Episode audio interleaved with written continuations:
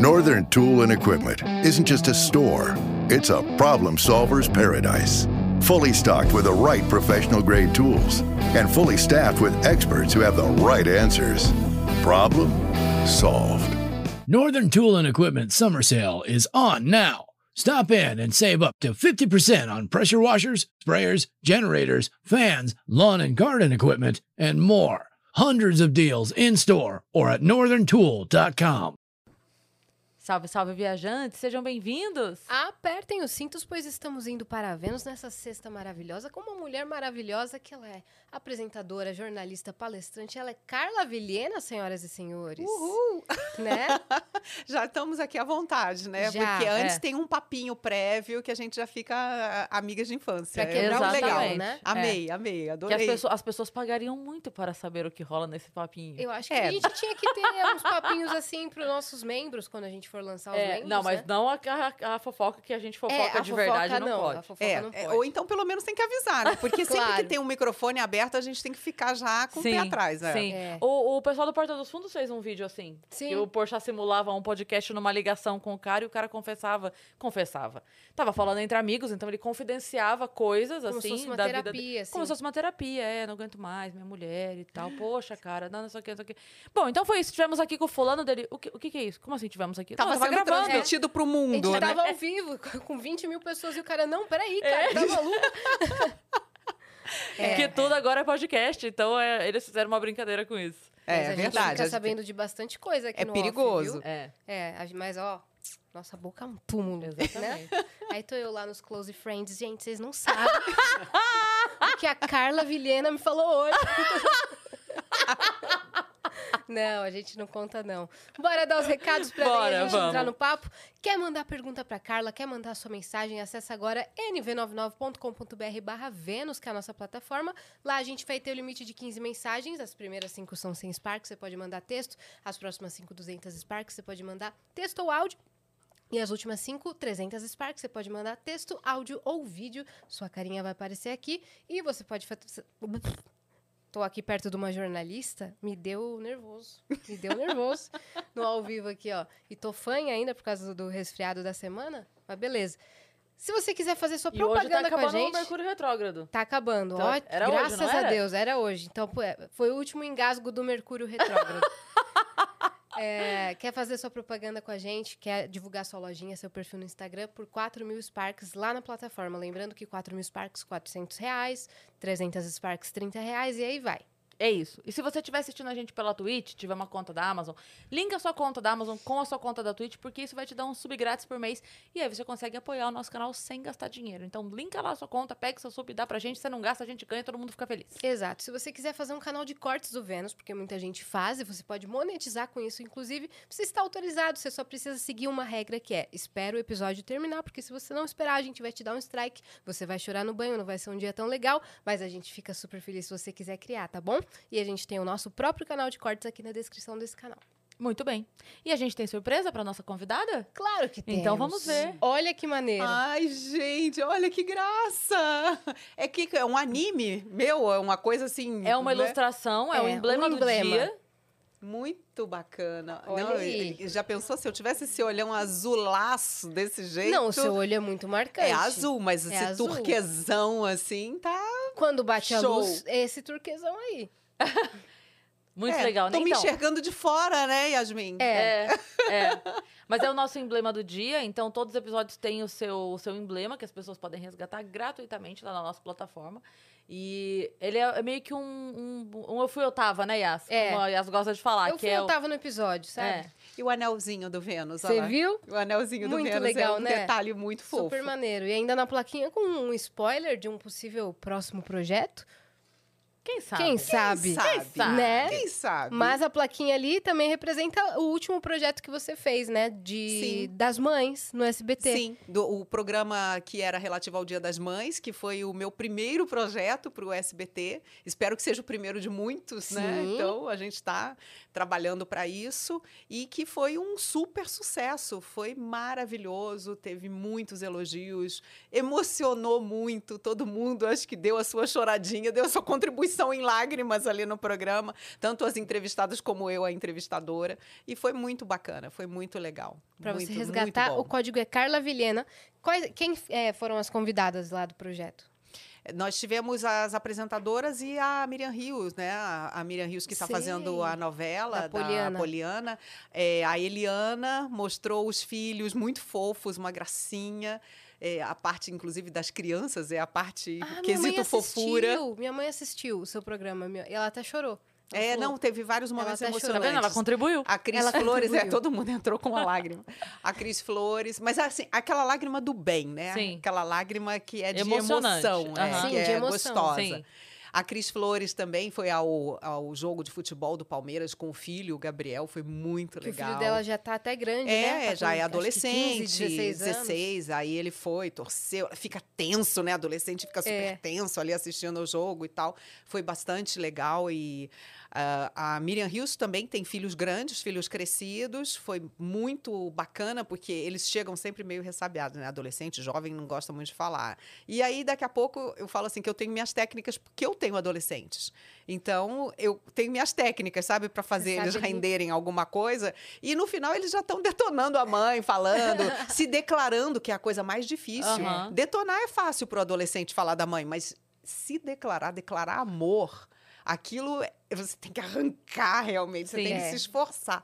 E rolou muito, muito legal. Foi muito bacana. É, minha mãe comentou que os filhos da Eliana, o, o mais velho, cuida muito da mais nova, não é isso? Assim, Ele é todo sériozinho, ele É. jogou damas com a Eliana, ele é todo assim, sabe, responsável. E já a filha dela é mais assim, é, é- é mais extrovertida, é mais engraçada, já chega, É mais sabe? Eliana. É mais Eliana. E ele é muito sériozinho, ele é muito compenetrado, é muito certinho. Então, quando ela chegar, a, a filha chegou do colégio na hora que a gente estava gravando, ela já entra, já invade a gravação, ela já está super familiarizada com essas coisas. Então, foi muito bonitinho, sabe? E ele já é todo sério, todo sabe ali o papel que ele está fazendo, né? Uhum. Muito bonitinho os dois juntos, né? Esse contraste. E tivemos a Patrícia Bravanel, que foi também uma Que surpresaça. legal. Ela foi muito, não só simpática, como ela já é no programa Sim. dela, né? Que ela apresenta ali, que ela ficou substituindo o pai, já foi muito simpática. Sim. Mas ela, ela nos surpreendeu, porque ela contou o momento em que ela perdeu duas Hum. gravidezes. Então, aquilo para todo mundo foi um momento muito emocionante. É, ela mostrar ali não só essa fragilidade, né, esse momento que ela passou em família, é, quando ela estava com a expectativa de engravidar e não conseguia, né? E como ela se emocionou. E a gente está acostumado a ver ela sempre muito para cima. Sim. É. Sempre muito assim, sorrindo, brincando Acho que eu e nunca tal. vi ela se abrir. E e ficamos todos ali muito emocionados com esse momento. Foi, um, foi muito especial, Uhum. muito especial. De todos, do- todos nós, todos da equipe também, que Sim. já eram do SPT, já conheciam ela e tudo. Sim. As pessoas pararam e ficaram assim, sabe?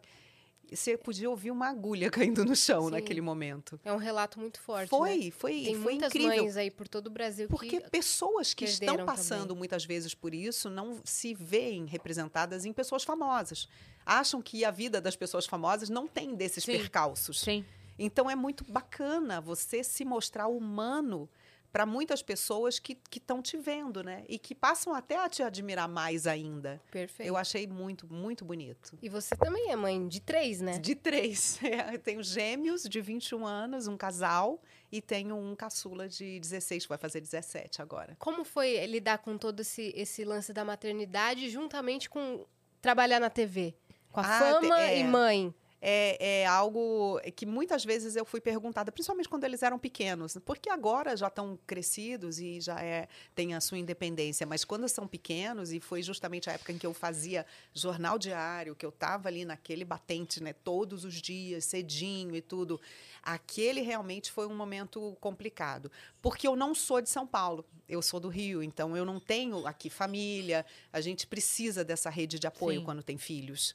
E aí eu criei uma certa rede de apoio com as mães do colégio. Às vezes, quando eu tinha algum contratempo, eu pedia, né, a alguma mãe, falou: "Olha, você pega meu filho no colégio, leva para tua casa, por favor, que depois eu passo lá na tua casa e pego. Então, isso é muito importante. Sim. Isso é algo que toda mãe, principalmente mãe que não tem ali uma avó para ajudar, uma tia, alguém, uma irmã, né? Agora até, minha irmã tá morando aqui. Agora que meus filhos estão grandes, ela tá morando aqui. Mas naquela época eu contei muito com as outras mães. Tem uma rede de solidariedade muito Tem, bonita total. entre as Total, mães. é. E aí, assim, o trabalho era. é, é, muitas vezes me deixava na situação difícil, né? É, principalmente quando eu estava trabalhando de madrugada, às vezes você tem que sair de casa quatro horas da manhã e deixar o seu filho doente, É. sabe? Você sai e deixa ali, ele o às vezes não partido, tá no assim. bercinho, tá tossindo, tá com febre e tal, e você E a ai, vontade vai é com ficar ali junto, cuidando. vai com o coração ali apertado, fica ligando, né? Enquanto não Aham. está no ar ainda, fica ligando e tudo para saber. Mas é, é difícil, é difícil. Acho que toda mãe passa por isso. Sim. É E um- n- ainda não era, quando eles eram pequenos, ainda não era uma época tão fácil de comunicação de WhatsApp, né? De é, celular não, como a gente é, tem hoje. Era bem, era bem diferente, era bem diferente, né? Era Já ligar, ligar é. mesmo, É. É telefone que fixo. Peguei aquela A minha fase. tem a idade dos seus gêmeos, de 21. Então é bem isso mesmo. É que um momento assim que, cara, você É. tem que deixar e vai ligar de fixo pra fixo a hora que der. Não tinha essa Exatamente, facilidade é. ainda, né? É, não, a eu, eu peguei aqui em São Paulo o início, a chegada do celular. É, quando eu estava, inclusive, na Band, eu vim para cá em 1992 e eu passei a apresentar o Jornal da Noite. E imagina, era o lançamento praticamente do celular, aqueles tijolões, né, que você abria, assim, Sim. né? E tinha puxava uma a antena. Que esquentava, puxava Isso. a antena, esquentava a orelha. E aí, quando eu E tava... o visor era só número de calculadora, né? Não É. Era só os números assim. que- Era, não, ele não era. Imagina, né? Agora a gente tem a revolução do smartphone. Era realmente um telefone. Aquela tecla É. igual de telefone só fixo. de tecla de telefone e tal. E aí a gente, eh, quando eu estava na Band, a gente viu o lançamento né, do telefone e tal, e eu já me candidatei a uma das primeiras linhas da Vivo, porque eu voltava para casa de madrugada. Uhum. Eu saía, às vezes, do- da TV duas, três horas da madrugada. E voltando aqui por São Paulo e tal, eu sabia de cor os orelhões no caminho. Porque eu pensava isso, eu falava, se eu enguiçar com esse carro, eu tenho que andar para frente ou para trás. Aham. Onde estão os orelhões? Olha só Nossa. como era né, a, Aham. a preocupação de uma mulher Da rota. sozinha, andando. Oh, obrigada. Ah, o cafezinho chegou. É, aí. Boa. Posso querer. Posso? Posso. Deve, deve. Confraria do café. É. Mas a gente tinha essa preocupação. Imagina, eu decorava os orelhões do caminho para eu poder saber se eu enguiçar aqui, se está mais perto o da frente ou se E eu tenho que andava com voltar. ficha. Sim, a gente andava com ficha. Era um negócio assim que é Cartão. inimaginável, inimaginável. Mas enfim, né? a- a- as coisas é, vêm com seus suas vantagens e desvantagens. Hoje a gente é Sim. quase escravo aí do celular, mas É verdade. é importante, É. sim. Em alguns momentos a gente se esquece. É, e hoje em dia também tem, tipo, câmeras que ficam 24 horas no quarto da criança, né? Que é você pra É. trabalhar, acessa lá e É. vê a criança dormindo, vê a Eu já tinha ba- babá eletrônica. Era- Tinha? Tinha. Aquela que você só ouve o som. Sim, Se a criança sim. acorda de noite, se chora e tudo, né? E eu conto para os meus filhos, os gêmeos, principalmente, eu conto muito para eles o que, eu, o que eu ficava ouvindo das conversas deles. Era muito engraçado. Eles Ouvia pequenininhos. eles conversando, sabe, entre si ali. Era um momento muito engraçado. Porque, imagina gêmeos crescendo juntos ali, super companheiros, um Aham. mundo um berço do lado do outro, né? Ai, fofo. Então, de vez em quando, eles ficavam trocando uma ideia assim. Eu ficava, gente, o que é isso que eles estão falando? E uma vez, quando eles estavam tentando, me lembro assim que a dificuldade muito grande da minha filha para se livrar da chupeta, e o pequenininho sempre foi mais assim: ah, não quero mais a chupeta de, de, de- um dia para o outro. Ele tomava decisões, não quero mais fralda. E ele não queria mais e, não- e arrancava a fralda se você tentasse colocar. E aí, os dois com esse temperamento diferente, né? O menino se livrou da chupeta, não me lembro se deu pro coelhinho da Páscoa, aquelas coisas, né, que a gente Sim. faz para dar uma engambelada na criança. Joga no telhado. é. Joga pra fada do dente. né? Umas exato. coisas assim. Eu não me lembro qual foi o personagem que levou a chupeta, mas enfim, ele tinha já entregado a chupeta. E aí eu escutando na babá eletrônica, ele estava assim: Clarissa, Eu estou com saudade da minha chupeta.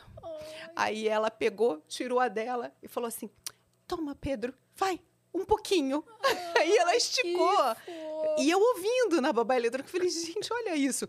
Aí ele pegou a chupeta dela e. Ai, tá bom. Obrigada, Clarissa. Tá bom.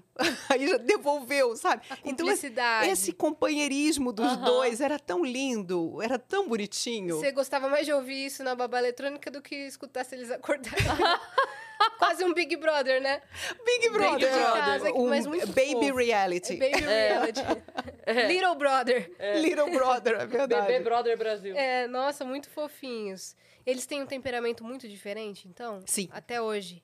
Muito diferentes, muito. São Quem é mais extrovertido, quem é mais introvertido? Ah, ela, ela é a mais extrovertida, ela é a a lutadora, ela que briga, ela que reivindica, é a feminista, é a, sabe? A- a- o temperamento dela sempre foi muito combativo, né, sobre essas causas e tal. E ele era assim, desde pequenininho, eu tinha uma amiga minha que olhava para ele, bebezinho, e dizia assim: "Ô executivo". ele é todo certinho, todo contido. O sonho dele era trabalhar de paletó e gravata. Ah. Desde pequeno, desde criança. E aí a gente deu um- uma gravatinha pra ele, assim, ele pegava, botava, ficava em casa andando com aquela gravata. Poderoso chefinho, é, né? é o o executivinho, o executivo. E ela não, ela é toda ela é uma Ela é mais de uma guerreira. É, é super de humanas, mas com muito talento também para exatas. Uhum. Então a gente ficou muito assim sem saber para que lado ela iria, né? E ela escolheu arquitetura, que junta os dois. A arte com as exatas, Sim. com o cálculo. Sim. E Ela- ele foi pra que área? Direito. Olha aí. De terno e De gravata. terno e Aham. gravata, como ele sempre quis. E o menor? A gente ainda não sabe. A ele gente tem 16, né? É, tem 16, ele tá agora, vai fazer vestibular no fim do ano, agora que ele tá decidindo para onde onde, vai. que ele vai. E Mas tá pendendo pra. Ele, ele já é assim um outro temperamento. Ele é um terceiro temperamento. Ele já é o, o sambista pagodeiro, o futebol, né? Carioca. É, o garota, futebol, é, exatamente. Ele tem tudo para ser artista, só não deu talento. ele não toca ele- música, não canta. Não que ele Não. tenha descoberto. É, pode ser, mas assim, eu acho que se a pessoa tem talento para música, ela manifesta normalmente. É né? verdade. Ela verdade. manifesta cedo. Cedo, é. E ele... Até agora, pelo menos, ele não correu atrás disso, assim, de tocar um instrumento, nada disso, mas ele tem muito, muito a ver com isso. Eles, Sim. pela diferença de idade, eles são próximos? Ou cada um tá mais no seu... Eles são, mas é- é- tem uma coisa engraçada entre eles, é que os mais velhos falam como se o pequeno fosse de uma outra geração. Eles falam isso. Essa geração do Marcelo é assim, eu fico olhando, gente, vocês têm quatro anos de diferença. Vocês não, não, é- não tem uma geração aí no meio. Mas aí eu vi que, como as coisas hoje mudam muito rápido, e Sim. t- os gostos são diferentes, e a música é diferente, e o que eles seguem, até os podcasts né, que eles assistem, tudo, muda muito de quatro anos, né? Num intervalo de quatro anos. Então, É. eles se consideram gerações diferentes. Que louco É uma loucura isso, né? Uhum. É, hoje em dia, de um dia pro outro, as notícias já tá velha, assim. O que você tá falando disso? Sim. Hoje o assunto já é outro. E vocês, por exemplo, né? é, vocês que estão nesse mundo aí da internet, da, da, da rede social e tudo, vocês veem como as pessoas que faziam sucesso há quatro anos não são as mesmas hoje. Tudo é impressionante como tudo É. muda, Se né? a pessoa não se reinventou nesse período, ela meio que deu uma sumida. Total. É, ou então até ela continua, mas surgiu tanta gente nova que já entrou também naquela, né? Sim. É, é, é, hoje a gente, eu digo que eu não consigo acompanhar mais. É verdade. Porque o, o trabalho jornalístico já exige que eu tenha muita pesquisa de, de fatos, leia jornais internacionais e tudo. Então, assim, eu ter um tempo para me inteirar da cultura pop que está rolando agora é, é um privilégio enorme. Eu não, não dá. Não sobra hora no dia para isso, né? Sim. Então eu conto com os meus filhos, que eles é que me dizem: olha, mamãe, vem cá para você ver isso aqui. Olha, isso daqui é um meme que começou assim, assim. eles me explicam, me trazem Você as fica coisas. inteirada de tudo. É, eu tenho essa vantagem de ter filhos jovens que vão me trazer as coisas É, já a, meio. A Má me traz tudo também. É. O que eu fico sabendo é por ela. Ah, você viu? Eu falo, viu o quê? Onde? Quem? quem é essa pessoa que vocês estão falando? E eu falo, me traz Tá já ótimo. mastigado, tá? Já me traz aí com o desenrolar todo, É. já edita esse negócio aí. Já traz Monta uma planilha aí pra mim. Monta Onde uma surgiu, planilha- como usa, É. Não, demais, demais. aplicação em uma frase. Igual... o meme é esse, aplicação em uma frase. Como é que eu uso Traz o meme? imagens, imprime aí pra gente. É, como foi, a gente tava comentando no off, né? Como foi pra você, enquanto jornalista, o surgimento do Twitter? De Ah, é usuários verdade. do Twitter que muitas vezes pensam que são jornali- jornalistas e não são. Verdade, a gente estava conversando antes né, de começar aqui um pouco sobre as experiências de cada uma no Twitter. É bem bem legal, porque a gente tem um começo do Twitter que eu me lembro até a primeira vez que eu ouvi a palavra Twitter.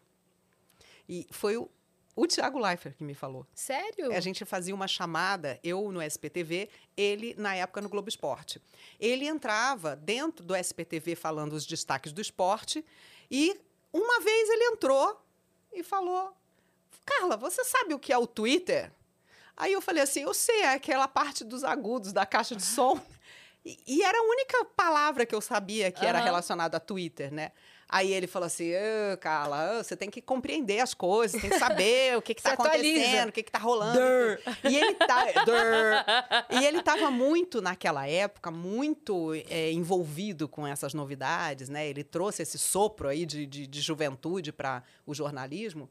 Então ele ele estava bombando no Twitter naquela época. Inclusive, quando ele falou sobre isso, é que veio a curiosidade de eu conhecer. E então você vê quanto tempo tem isso, né? O Thiago ainda começando no Globo Esporte. Aí eu entrei e eu comecei a ver assim, o uso que os jornalistas dão ao Twitter, que é a nossa rede favorita. É. A gente tem ali tudo junto. A gente tem informação, tem os veículos principais, todos os colegas repórteres, tem as fontes. É. Tá todo mundo ali. Uhum. E todo mundo falando com todo mundo. Então, isso no começo era maravilhoso. Depois é que virou assim, esse massacre, né? Que hoje em dia você já Sim. pisa em ovos, você já entra com o maior cuidado ali, né? Eu- todos os dias eu abro o meu Twitter de manhã e digo assim: vamos ver se eu fui cancelada durante a madrugada. Vamos ver se o que, que aconteceu. Todo mundo hoje em dia já abre assim meio. "Hum, deixa eu É. ver, né? Olha os trending topics ali. É, ai, ai, ai, ó o medo, né? É. Então, naquela época, não era um contato direto que a gente nunca tinha tido, assim, É. com pessoas que você não conhece pessoalmente, mas que você sabe a importância que tem para sua profissão, para o seu trabalho. E muitas fontes eu consegui assim, mandando mensagem pelo Twitter, Sim. sabe? Pedindo cientistas, na época da pandemia, cientistas estrangeiros. Eu me comunicava pelo Twitter. E eles Pra me passavam pesquisas inéditas, me passavam coisas que tinham acabado Caramba. de surgir no exterior e tal. Então, assim, ajuda muito o nosso trabalho. Ao mesmo tempo, há uma crítica muito grande porque ele não é remunerado, ou seja, tem muitos repórteres e jornalistas que colocam suas apurações ali e dão Sim. gratuitamente. É. Então, acho que isso baixa Tudo. o preço do, do mercado todo, né? Sim, tudo isso vem sendo muito questionado, quer dizer, as redes sociais que não remuneram o trabalho jornalístico, né? Então, tem todos os lados, quer dizer, teve esse lado bom, esse encantamento. No começo, por exemplo, você colocava todas as suas chamadas de programa, né? Olha, hoje eu vou tratar sobre isso, isso, aquilo, vamos falar com fulano, vamos entrevistar ciclano tal. Então, para a gente foi muito útil. Só que com o passar do tempo, a gente foi começando a ver que também há esse outro lado, né? Sim. Da- não só esse da desvalorização, muitas vezes, da, da profissão, do seu trabalho, que você está colocando ali e disponibilizando de graça, Uhum. como também ah, o fato de que, como você disse, muita gente que hoje é, acha que é só você chegar lá e colocar uma coisa mal apurada, mal feita, que você ouviu falar do seu tio, do primo, do amigo, Que é e jornalista. acha que é jornalismo É. né? E tem que ter toda uma, uma regra. É o, a- ter... o meme do Vozes da Minha Cabeça, né? É, fonte, fonte, fonte, Vozes, da, Minha Cabeça. e tem muito Tem. isso, né? Tem, e, e a, a, a apuração não é bem feita, é, as conclusões a que se chega não Sim. são conclusões Sim. devidas e tal. Então, tudo isso a gente a gente está vivendo. A, a internet ela é aquele caminho que o caminhante faz ao caminhar. Ninguém sabe o que, que vai dar. É. Ninguém É. sabe o que, que vai fazer, o que, que vai acontecer. É, o início do Twitter, ele teve uma coisa que a, a gente chegou no Twitter do Orkut, né?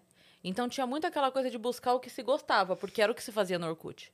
Você entrava nas comunidades das coisas que você gostava. É. Então a gente chegou no Twitter seguindo as pessoas que gostavam. Ah, eu gosto disso, eu sigo isso. E já tinha mesmo, quando você abriu o Twitter, tinha lá assuntos que você Sim. mais gosta, música, você assin assinalava. Tanto, tanto que quando eu falava para as pessoas que a minha rede preferida era o Twitter, porque na época de fato era, como que você gosta? Eu falava, gente, é impossível você não gostar de uma rede que você recebe a informação que você quer. É. Como é que você não gosta de uma rede que é você que seleciona o que você lê? Não tem como você não gostar. Você gosta do quê? De moda? Segue os estilistas. Você gosta do quê? De, é ligado no quê? De ar- arquitetura? Segue os arquitetos. Não tem como você não gostar dessa rede. E eu falava isso pra todo mundo. Só que isso, infelizmente, acabou. Porque hoje é o que você falou. É só... Não importa. Se, se você for lá e postar café... Café? Você tá falando de café? Sabe quantas pessoas não... Ai, meu Deus do céu, mas eu só falei que... Tu... Eu vi até um Twitter outro dia que era... A frase só era assim... A frase em si era... é, eu fui ao cinema, fui ao cinema, é, assisti o filme X e foi muito legal. A frase era essa. Só que a frase toda, ela era escrita com vários parênteses, tipo assim, fui ao cinema, com todo respeito às pessoas que não podem ir ao cinema, que não gostam de cinema, Ou que não que preferem teatro ou que gostam de qualquer outro tipo de expressão artística e assistir, mas sem querer desmerecer as pessoas que não é, têm não a visão, enxergam, não ouvem, não sei o que, não- é. É, o filme tal, mas poderia ter sido algum outro filme da sua preferência, caso você não goste desse estilo. Então, era um, era um tweet que usava todos os caracteres zoando isso, que Sim. a pessoa, ela só ia dizer, fui ao cinema, vi um filme tal e gostei, e ela já tava ali se explicando previamente de qualquer crítica que fosse possível é, virou um frase. meme. Até Virou um isso meme. virou. É, Né? é. É, e, e- eu já passei por isso muitas vezes, porque quando começou esse tipo de movimento dentro do Twitter, realmente existem coisas que, é, que eu concordo, que eu acho que realmente tem que mudar, porque a gente tem que evoluir, óbvio que a gente tem que evoluir, mas que eu acho que a gente tem que ter um pouco mais de compreensão. Porque a gente, por exemplo, não pode exigir que o nosso pai, mãe, no meu caso, por exemplo, minha mãe, que está com quase 80 anos, aprenda é muito difícil mudar comportamentos e aprender as coisas, por mais bem intencionada que a pessoa esteja, depois de uma certa idade. É. É. muito difícil. Eu sei porque eu tenho 10 anos que eu tento aprender alemão e é uma, língua- uma língua que eu sei que na minha vida não vai ser suficiente para eu aprender.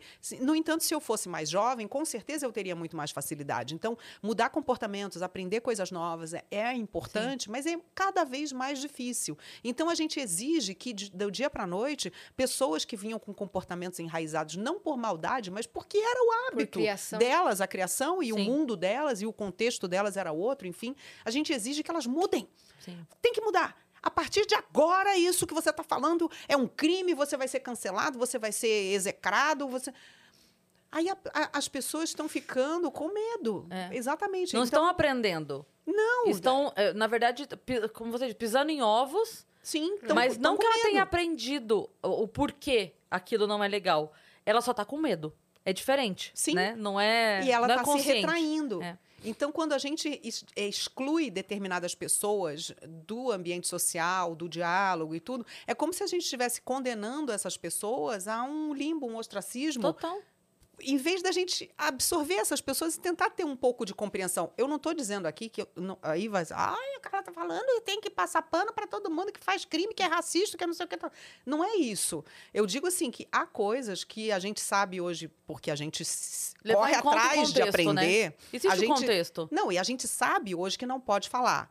Mas em algum momento, aquilo pode até escorregar e vir sem querer na tua linguagem, embora você saiba que você não pode falar aquilo, porque hoje você tem consciência de que aquilo é uma fala eh, que não deve ser usada, mas vai acontecer. E aí, na hora que acontece, você já fica assim, ai, ai, ai, meu Deus, sabe? Vai cair o mundo em cima de mim. ai, ai, ai. E, e aí, o que, que acontece? Muitas pessoas vão se retrair, vão sair É. desse, desse jogo social ali. E aí, assim, o que vale? Vale toda a sua, é, a sua experiência e vivência de oferecer o melhor de si e de aprendizado e de boa intenção? Ou vale aquele escorregão? Porque aí vale aquele escorregão, né? Sim. Muitas vezes vale. E uma coisa que eu percebo também é assim: é, quando é o seu, quando é o próximo, né? O, o seu familiar, o seu pai, o seu avô, o seu tio, é sempre. Ah, ele falou uma besteira. Quando é o outro, eu quero que morra, é criminoso, tem que queimar em praça pública. Tem que perder o Sim. emprego. Tem que perder o é. emprego, sabe? Tem muito isso também. É assim, não. Ah, ah, meu papai, pai, meu pai fala besteira mesmo. O outro não. Aquele velho! Tem que morrer, sabe? Assim, aí já vira. Então eu falo, cara, mas eu, é- é- ele é pai de alguém também. Calma, sabe? Podem me chamar de, de, de ingênua, podem me chamar do que for. Eu acredito que a gente vai conseguir se pacificar como um todo, assim, como sociedade. Eu acredito. Você acredita de verdade? Eu acredito. Embora a gente, Antes da gente se saiba... matar? Claro, em 3042. Embora a gente saiba que estamos aí na beira da Terceira Guerra Mundial, dentro das redes sociais, isso culpa também dessa separação Sim. de pessoas pelos algoritmos Sim, e sim, tal, né? A gente não está mais acostumado a dialogar, a conversar. É. Mas eu ainda tenho, assim, às vezes, com algumas atitudes, eu ainda tenho esperança. Engraçado. É, eu já recebi muitas vezes mensagens muito agressivas. Eu tenho uma nota de corte para bloqueio. Então, assim, a pessoa, às vezes, ela vai me mandar uma mensagem que é firme, que é incisiva, que é contrária à minha opinião. Não é esse o problema. O problema é a ofensa, o problema é a agressão, o problema é aquela pessoa que te joga uma casca de banana para você embarcar e escorregar, e, e- e- entendeu? Então, o- quando a pessoa, é, eu vejo que ela simplesmente ela não tem a minha opinião, mas ela está contra-argumentando com inteligência e com é, um mínimo de civilidade, Uhum. né? Disponibilidade de escutar o seu lado Sim. também. ela não precisa ter a minha opinião. Mas eu vou tentar passar para ela, falar, olha, eu, eu respeito a sua fala, respeito o que você pensa, mas eu acho que, é, nesse caso específico que você abordou, isso, isso, isso, isso. E aí eu explico. E, surpreendentemente, ainda há pessoas que dizem assim: agradeço o diálogo educado, civilizado que nós tivemos, não concordo com você, mas te respeito.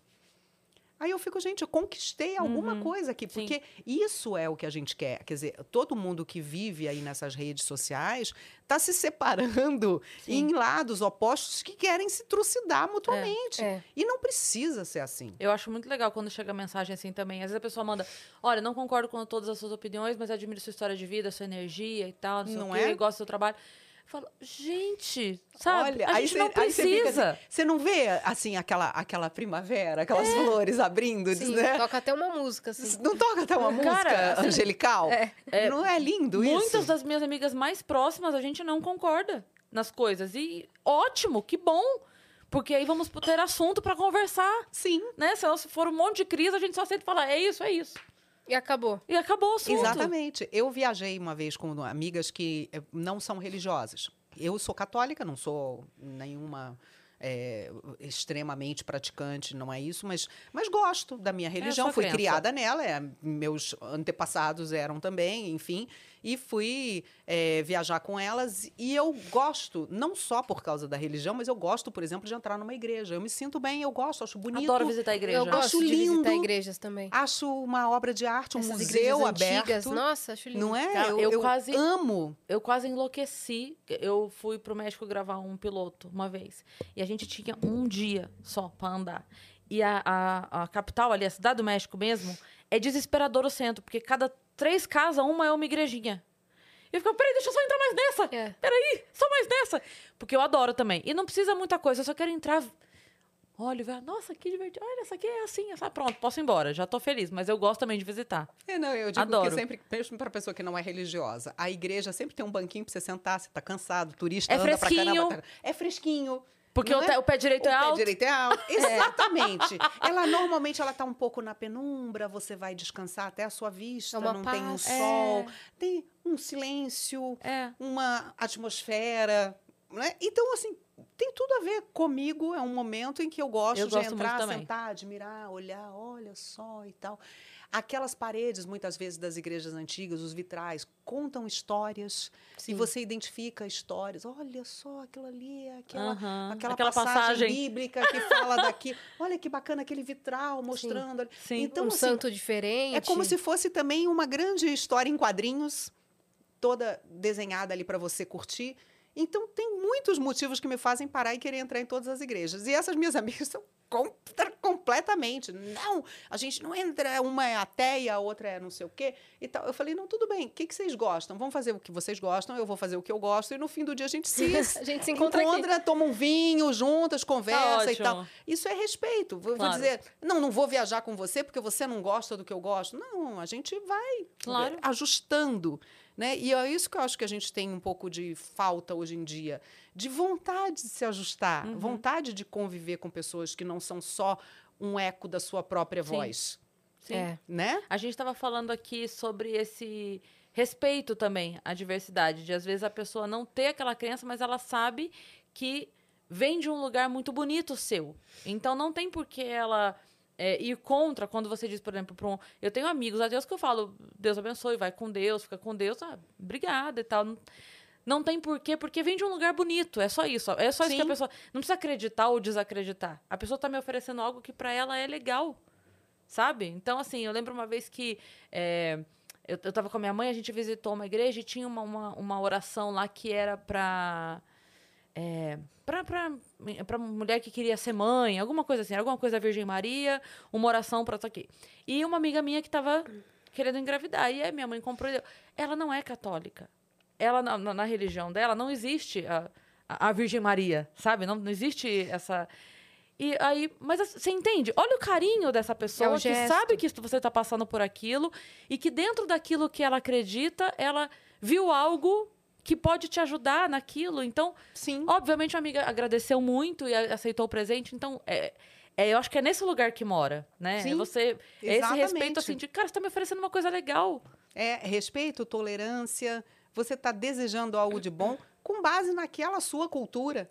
Sim. né? É, eu- eu- já aconteceu várias vezes comigo isso também. É, Eu tenho é, é, é, falado em, em prol dessa tolerância. Não é só tolerância. Não é só a tolerância dá uma ideia de que você tem que suportar o outro. Né? E, na verdade, não é. É saber que essa pessoa tem também nas suas raízes, nas suas raízes culturais, nos seus fundamentos religiosos ali, o amor. Sim. Como a sua tem também. Sim. Então, a Sim. minha é do amor, a sua é do amor e a dela é do amor. Até porque se você está tolerando o outro, o outro também está te tolerando. Porque você, pra ele, é totalmente fora da casinha, né? É, então, não é. então- Exato, não é uma questão de você tolerar no sentido de suportar. Sim.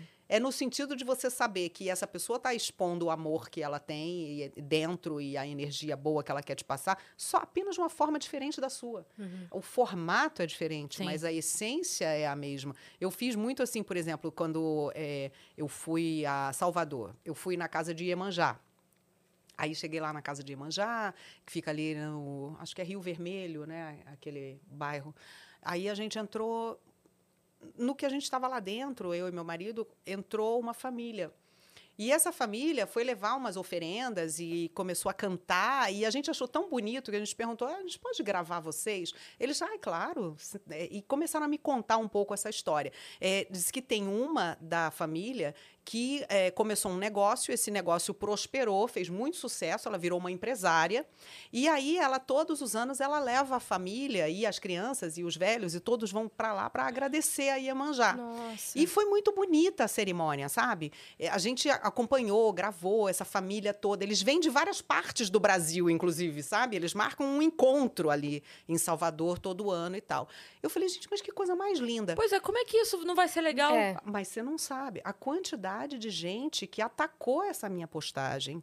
Falando que aquilo era do demônio. Eu falava, meu Deus, como é que alguém consegue olhar é. essa família e Agradecendo, o demônio? celebrando.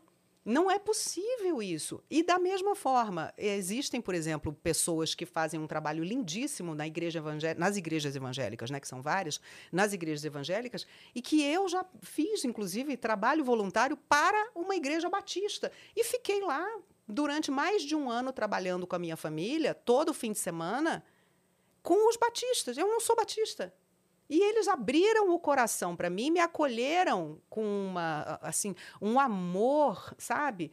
Por quê? Porque estávamos unidos ali por algo que era maior do que as Sim, diferenças sim. entre religiões. É que, Sim. é que o mal chama muita atenção, né? Sim. O bem é maior, mas o mal chama muita atenção. Então, assim, tem milhares e milhares de igrejas evangélicas espalhadas aí pelo Brasil todo, fazendo o seu trabalho com a comunidade, sabe? Sendo quem, quem recolhe alimento e distribui, que recolhe Sim. remédio e distribui. Eles Tem estão praticamente muita. sozinhos hoje, por exemplo, dentro das prisões. Pois é. É. Pois é. Pessoas que ficam esquecidas nas prisões sabem o valor de você ter um trabalho da igreja evangélica Só lá que, dentro. assim como em qualquer meio, e qualquer meio mesmo, tem, sempre tem um filho da puta. Sempre tem um filho da puta. Só que o filho da puta chama atenção.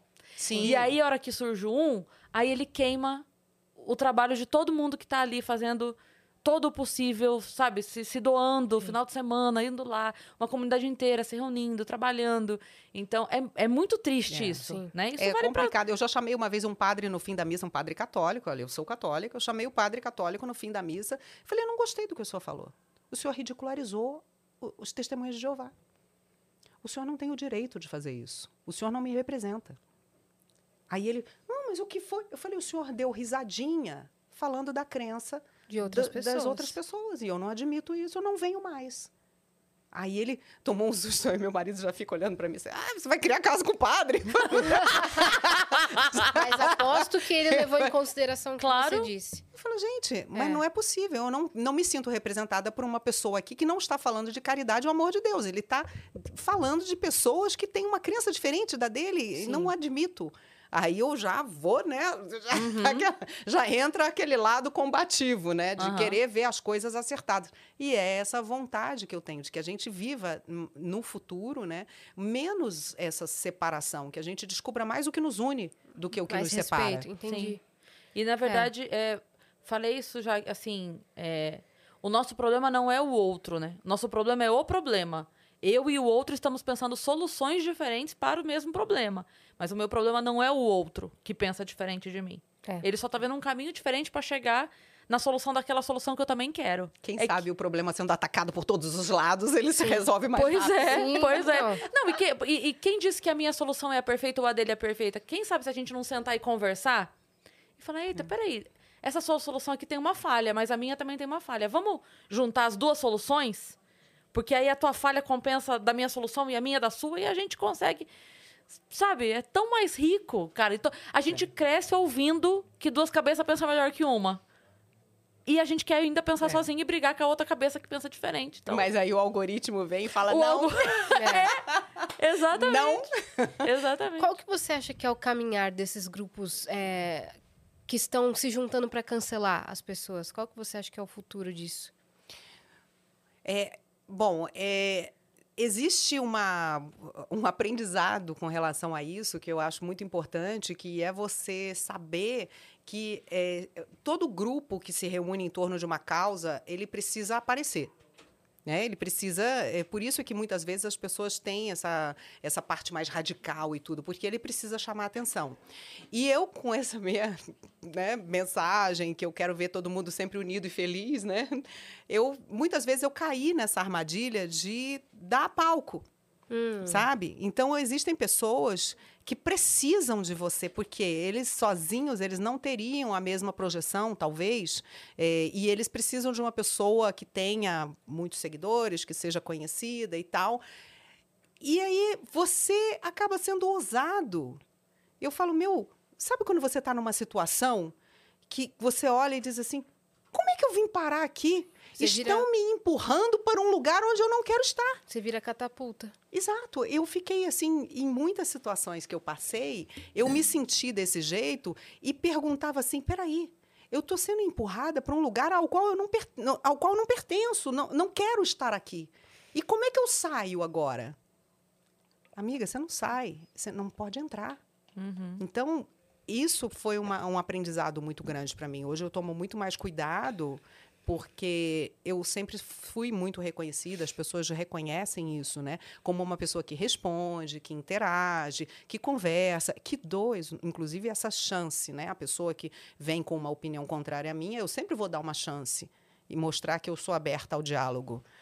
Mas muitas vezes aquilo é de caso pensado, aquilo é para te arrastar para um lugar onde você não quer ir. Sim. Sim. Tem pessoa que faz isso com várias. Que Sim. tem um perfil só para Sim. fazer isso com Ou- as pessoas. Sim, Ah, você lembra exatamente. que o o Danilo contou da entrevista? Que ele gravou e, por sorte, ele tinha gravado? Sim. O Danilo, a gente ele veio aqui e aí ele comentou que ele foi fazer a, é, era o filme dele, ele tava fazendo, tipo, aquela coletiva, de Coletiva. imprensa, que entra um, Sim. conversa 15 minutos, sai, sabe quando é? Sim, Aquele, sim. aquele, várias entrevistas rapidinhas, Sim, né? sim. E aí um cara entrou e ele reconheceu que era um cara que já, já tinha feito algumas coisas, ele já tinha um, um pezinho atrás. E aí ele deixou a câmera deles gravando. O cara gravou a entrevista e ele deixou gravando. Não deu outro, o cara soltou a matéria, tipo, pegando frases cortadas, uma coisa daqui, uma coisa daqui, costurando assim. E aí ele foi e falou: Bom, como eu tinha certeza que isso ia acontecer, tô postando o vídeo aqui na íntegra e daí vocês veem o- que de fato foi dito e o que ele falou. E aí o cara, bom, não deu outro, o cara perdeu o emprego e tudo mais, mas assim, a que ponto chega? A Sim. pessoa ter que, né? Então deixa eu gravar aqui, porque. Exatamente. Outro dia até eu falei com uma amiga jornalista, mandei uma mensagem privada para ela e falei assim: olha, muito cuidado com esse vídeo que você acabou de postar. Porque é, esse vídeo que você colocou é um corte. É um corte só da parte que interessa aos detratores. Ui, aos detratores dessa pessoa Uhum. por mais que você não goste dessa pessoa, você tem que pegar o vídeo inteiro para você ver se antes. Imagina, por exemplo, é, se eu começar uma- um- a, a gravar com você aqui e disser assim, por exemplo, é, ah, podem até me dizer, por exemplo, que eu, é, que, que eu ah, podem dizer, por exemplo, que eu gosto de fígado, que eu gosto de é, o que, que tem aí, sei lá, eu gosto de tanta, eu gosto de tanta comida que é difícil até Jiló. eu lembrar do que, que eu não gosto. É, de giló, podem dizer que eu gosto de giló, que eu gosto de fígado, mas isso é uma mentira. Aí você pega e separa assim, a Carla falando, eu gosto de fígado, eu gosto de giló. Um Mudou corte. totalmente É. o sentido do que eu estava dizendo É. com um corte bobo. Uhum. Né? Em Com uma 15 coisa segundos. simples. A pessoa pega e veicula só a parte que interessa. Sim. Então, eu estou, óbvio, dando um exemplo extremamente bobo, mas, Mas para as pessoas verem Para entendedor, como beleza, você né? pega um, um pedacinho e você muda, inverte o sentido daquilo que a pessoa estava falando. Sim. E isso é o que a gente mais vê. Sim. Aliado àqueles, né, é, aqueles clickbaits lá, aqueles caracteres dizendo assim, fulano humilha cicrano, fulano detona fulano. Então, E a pessoa não Aí falou a pessoa nada. já vai, não, e ela já é empurrada por aquele, aquela legenda, aquela coisa, já é empurrada a ter uma compreensão do vídeo que muitas vezes não é o, o, o vídeo real. Então, assim, eu vivo chamando atenção, mas as pessoas têm, elas, é, elas querem acreditar em algumas coisas, e aí aquilo é o que vai entrar na cabeça delas. E é por isso que a gente precisa sempre lutar por isso, por essa busca da verdade. Eu sigo muito, assim, eu faço muito hoje treinamento eh, com empresas, né, falando sobre a importância do jornalismo responsável, do jornalismo de credibilidade, porque eu acho que essa é uma fase que vai chegar à exaustão. Eu acho que, assim, essa coisa de a gente estar sempre sabe, todo mundo tem que estar sempre super estimulado. É, o jornalismo que se faz hoje tem que ter aquelas, aquelas chamadas, é, os clickbaits, é. chamadas sensacionalistas. Tem que estar sempre. Você abre assim. Fulano, o ator Fulano, fala tudo sobre sua separação. Aí você tuc, abre, aí ele assim, ele nega que esteja se separando. Sim, ele falou tudo sobre uma não separação, ou ele falou Aham. nada sobre uma Aham. separação. Então, a- a- essa coisa vai, eu acho, chegar num nível de exaustão e vai haver um retorno ao jornalismo de credibilidade, porque tem que haver. Porque t- a gente já está cansado, ninguém aguenta mais. Inclusive, como que você enxerga essa nova comunicação aí com, com a internet, com o YouTube, até, até mesmo os podcasts? É, porque aqui, por exemplo, a gente não tem a, a mesma responsabilidade que um jornalista, por exemplo. Senta alguém aqui e dá uma informação falsa. A gente não tem que obrigatoriamente averiguar essa informação na hora e falar essa informação foi falsa. Já você, se estivesse no nosso lugar, você teria por uma responsabilidade jornalística. Como que você enxerga essa diferença entre os comunicadores? E não, eu acho que são é, campos diferentes. Eu acho que o trabalho que vocês fazem é um, um misto de entretenimento, de informação. Vocês têm uma, um- uma, uma pegada mais leve, realmente. Né? A gente tem o, o, o, o peso, né? essa espada de Damocles sobre a cabeça. Você tem que ter não só todas as informações ali na hora para você rebater e trazer a verdade para quem está te assistindo, como você também tem uma- um compromisso que é extremamente exaustivo de não errar. De não errar. Porque se você erra, você é massacrado também, entendeu? Uhum. Porque ninguém vai admitir, vai dizer que ah, ela errou porque naquele momento ela não estava informada ou porque ela se distraiu. Não, ela errou porque ela tem uma, é a teoria da conspiração, né? Porque ela tem uma intenção de favorecer essa, essa parte da, da, da ideia, essa, é, essa posição política. Ela tem. Não, muitas vezes não. Então, assim, é pesado, é pesado você ter esse compromisso, e esse é um compromisso que é, é, eu acho que os bons jornalistas todos têm, e, e todos ficam muito chateados quando erram, quando tem algum problema desse tipo, né? Porque ninguém é infalível, todo mundo vai errar. A gente sempre fica muito pressionado e quando a gente erra, a gente também se maltrata muito, sabe? Não se perdoa, não tem compaixão de si próprio, Sim. sabe? A gente se martiriza muito com isso, Imagino. Nossa. porque Carla, eu vi uma coisa outro dia, o cara dizendo assim que é, ele se deu conta, ele dizia assim, eu me dei conta que se eu me se eu tratasse os meus amigos da maneira como eu me trato, se eu falasse com os meus amigos da maneira como eu falo comigo, eu não teria amigo nenhum.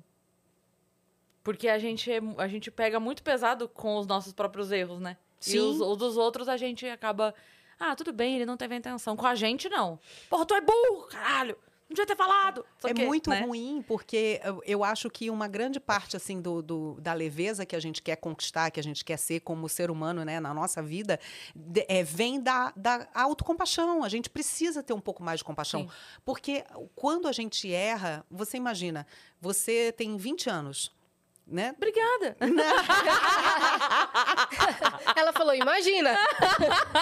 Eu falei, imagina, mas, mas também quero dizer, aliás, eu vou te falar uma coisa, eu tô aqui assim, invejando tua franjinha, pensando É, assim, super bem cortado. gente, eu acho tão legal usar franja, acho tão bacana. Pois é, eu. e, e a gente tem e- sempre essas limitações que as pessoas dizem, ah, usar franja é só pra gente muito jovem, 18, 20 anos, depois não pode mais, não sei o que. Então. Eu falei, gente, eu, eu acho tão lindo franja. Vamos pra franja, amiga. É, Corta a olha, eu, eu, eu dou uma disfarçada. Eu tenho aqui umazinha e tal. Eu dou uma, uma disfarçada de vez em quando. Pra virar uma um retinha. mais pra Aham. frente. Pra virar uma retinha Mas eu, eu é fui assim também. Mas eu adoro. Eu cortei aqui assim, aí começou a cair, deu, ai, gente, tá no olho.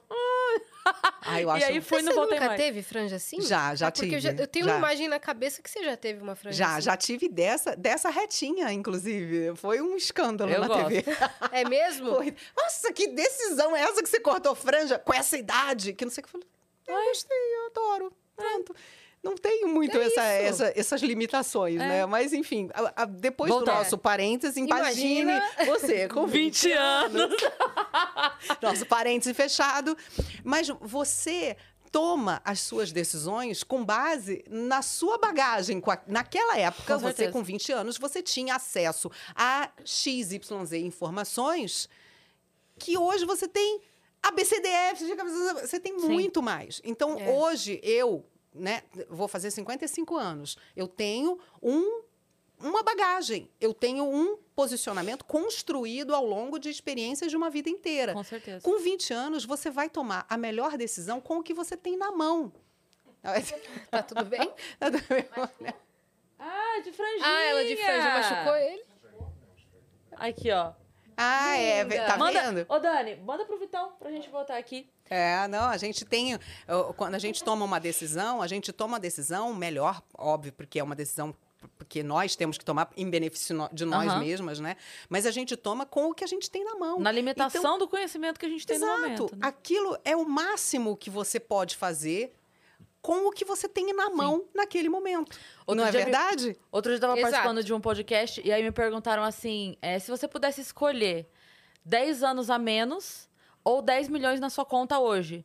Aí eu falei, tanto faz, porque se eu voltasse 10 anos com o conhecimento de hoje, eu teria 10 milhões na conta hoje. É. Porque era- Sim, Você sim. escolher 10 anos a mesmo. É, 10 anos a menos com o conhecimento de hoje ou 10 milhões na conta. Eu falei, tanto faz. Porque se eu Sim. voltar 10 anos com o conhecimento de hoje, eu teria 10 milhões na conta de qualquer forma, então. Sim, porque Tá você ia tomar as decisões com base em uma gama enorme É. De experiências que você não tinha naquela Exato. época e também pressões que você naquela época achava que eram definidas, que eram definitivas, né, Sim. para sua tomada de decisão e que no final se mostraram muito menos importantes do que realmente são. Olha lá. Olá. Ah, olha. Irmã de É franja! Não, você vê que ela é meio cortadinha igual Parece a o sua, cabelo né? da Cris. É.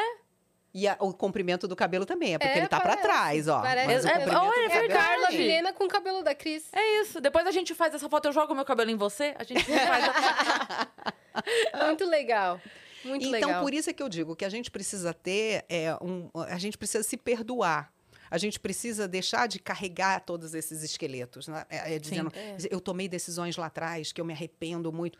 Aquilo foi o que você pôde tomar. Foi. Então esquece, aquilo já foi. Agora você tem realmente uma outra, um outro conhecimento, um outro posicionamento. Você não tomaria aquela decisão, mas naquela época, será que você Era o que- conseguiria? Pois é. Será que você poderia? Então E a gente sempre também, né, se com as coisas. martiriza com muitas coisas. O jornalista se martiriza pelo erro. Com erros. Você Se já ma- teve pesadelo com isso? Ah, não, tem coisas assim que, que, que a gente guarda. Às vezes as pessoas já esqueceram há muito tempo. Eu fico ali pensando, falei, gente, como é que eu pude falar aquilo? Como é que eu pude fazer Às vezes você acorda aquilo? assim, três da manhã. Por que, que eu fiz aquilo? Em 97! É. E são coisas, assim, decisões que você toma que te levam radicalmente para caminhos opostos, né? Uhum. Nesse momento aqui, se eu tivesse tomado esse caminho, quem sabe hoje eu seria, sei lá, uma, um- uma apresentadora do principal lugar do mundo. Mas naquele momento não, não dava, não pude, sabe? E eu achava que eu tinha algo que me jogava para outra opção que era muito importante e que no final não era. Mas hoje eu sei disso, naquela época eu não sabia. Uhum. Eu vivo dizendo isso também para gente, por exemplo, que hoje está começando uma carreira, que está ali batalhando ali mesmo para pagar boleto e, pra, e tem filho pequeno e tudo. Isso, por exemplo, é algo que norteia muito as suas decisões. É. Você tem alguém que depende de você. Uhum. Então eu falo para essas pessoas, as pessoas às vezes sofrem, sabe? Falam, ai, Carla, eu não aguento mais, mas isso, mas isso. Eu digo, cara, eu te entendo. Eu também já tive filho pequeno. Eu também sei o que é você ter aquele, sabe? Aquela, aquela criança te olhando e dizendo assim: "Hum, eu tenho que comer, eu tenho que me vestir, eu tenho que estudar, eu tenho que ir no hospital, eu tenho que. E você ali, ai meu Deus, eu tenho que aturar, eu tenho que engolir o sapinho para poder pagar isso tudo para você. Então, tudo isso acontece. E a gente Sim. tem que ter é, em, em mente sempre que aquela era a melhor decisão que eu podia tomar naquele momento. Sim. Quando foi que você decidiu pelo jornalismo? Isso, a história é, é, é- é interessante porque não foi uma coisa muito assim, sabe, direta, não. Eu admiro até aquelas criancinhas que desde pequenininhas, ah, você é médico. e é médico, não- eu acho incrível. Porque eu, como toda geminiana, eu queria tudo, né? Eu queria fazer milhões de coisas totalmente diferentes. Já foi aniversário ou vai ser? Vai ser, semana que vem. Semana que vem, É. que legal. Semana que vem. E aí eu, eh, eu gostava muito, quando eu era assim, bem garota, tipo 15 anos, 16 anos, eu gostava muito de moto, carro, corrida, motores, eu curtia muito essa parte. E aí eu queria fazer algo que me proporcionasse trabalhar com isso. E eu fui fazer vestibular para engenharia mecânica. Que legal. e, e eu queria trabalhar com motores, sei lá, fazer parte de uma equipe de corrida, sabe? Nossa, eu não imaginava. É, eu até hoje sou apaixonada por carro e tal. Sim, acho que você tem um carro antigão, né? Tem, é, meu pai item deixou de um Camaro coleção. para mim, um Camaro 74, que hoje eu que cuido É. lá, né? Na, na família. Raridade. Sim, na família só eu, né, que poderia assumir uma tarefa dessas. E, e- Ninguém nem questiona, né? Deixa pra Carla. Por quê? Porque sim. Porque tem É. que ser com a Carla. Exato. E eu tenho um, Eclipse também, 1997, No- que é meu desde tão zero. bonito. É lindo, Nossa, eu acho. Eclipse. Quando eu era pequena, eu vi o Eclipse assim, eu falava, eu queria um carro desse. O Eclipse. tem- tem um Mas caso tão engraçado com o Saiu de Eclipse. linha, né? Não tem mais, é, agora os modelos são outros, enfim, mas o meu é ainda daquele, pequenininho, com aquele aerofólio redondo Nossa, atrás, muito assim, é muito bonito. Mas tem uma história engraçada, depois eu volto na tua pergunta, Tá. porque tem uma história muito engraçada. Já que a gente tem tempo, né, vamos Temos, contar, meu, vamos ótimo. contar a história. Vamos a viajar. história. Pode ir, vai lá. Mas eh, teve uma história muito engraçada com o Eclipse. Quando eu comprei, eu comprei zero. Imagina, né? Naquela época, todos os jogadores de futebol compravam Eclipse e tal. E aí eu apareço com o meu Eclipse zero quilômetro, bonitão e tal. E tive numa clínica de emagrecimento, eu fui fazendo assim muito, fiz algumas consultas com endócrino e tudo depois da gravidez dos meus gêmeos. E eh, eles nasceram em 2001, quer dizer, o meu carro estava novinho, estava estalando, lindo, né? Maravilhoso. Aí eu chegava nessa clínica em que eu ia toda semana fazer lá drenagem, etc, né? E tinha um manobrista que ele me via chegando, ele já vinha correndo.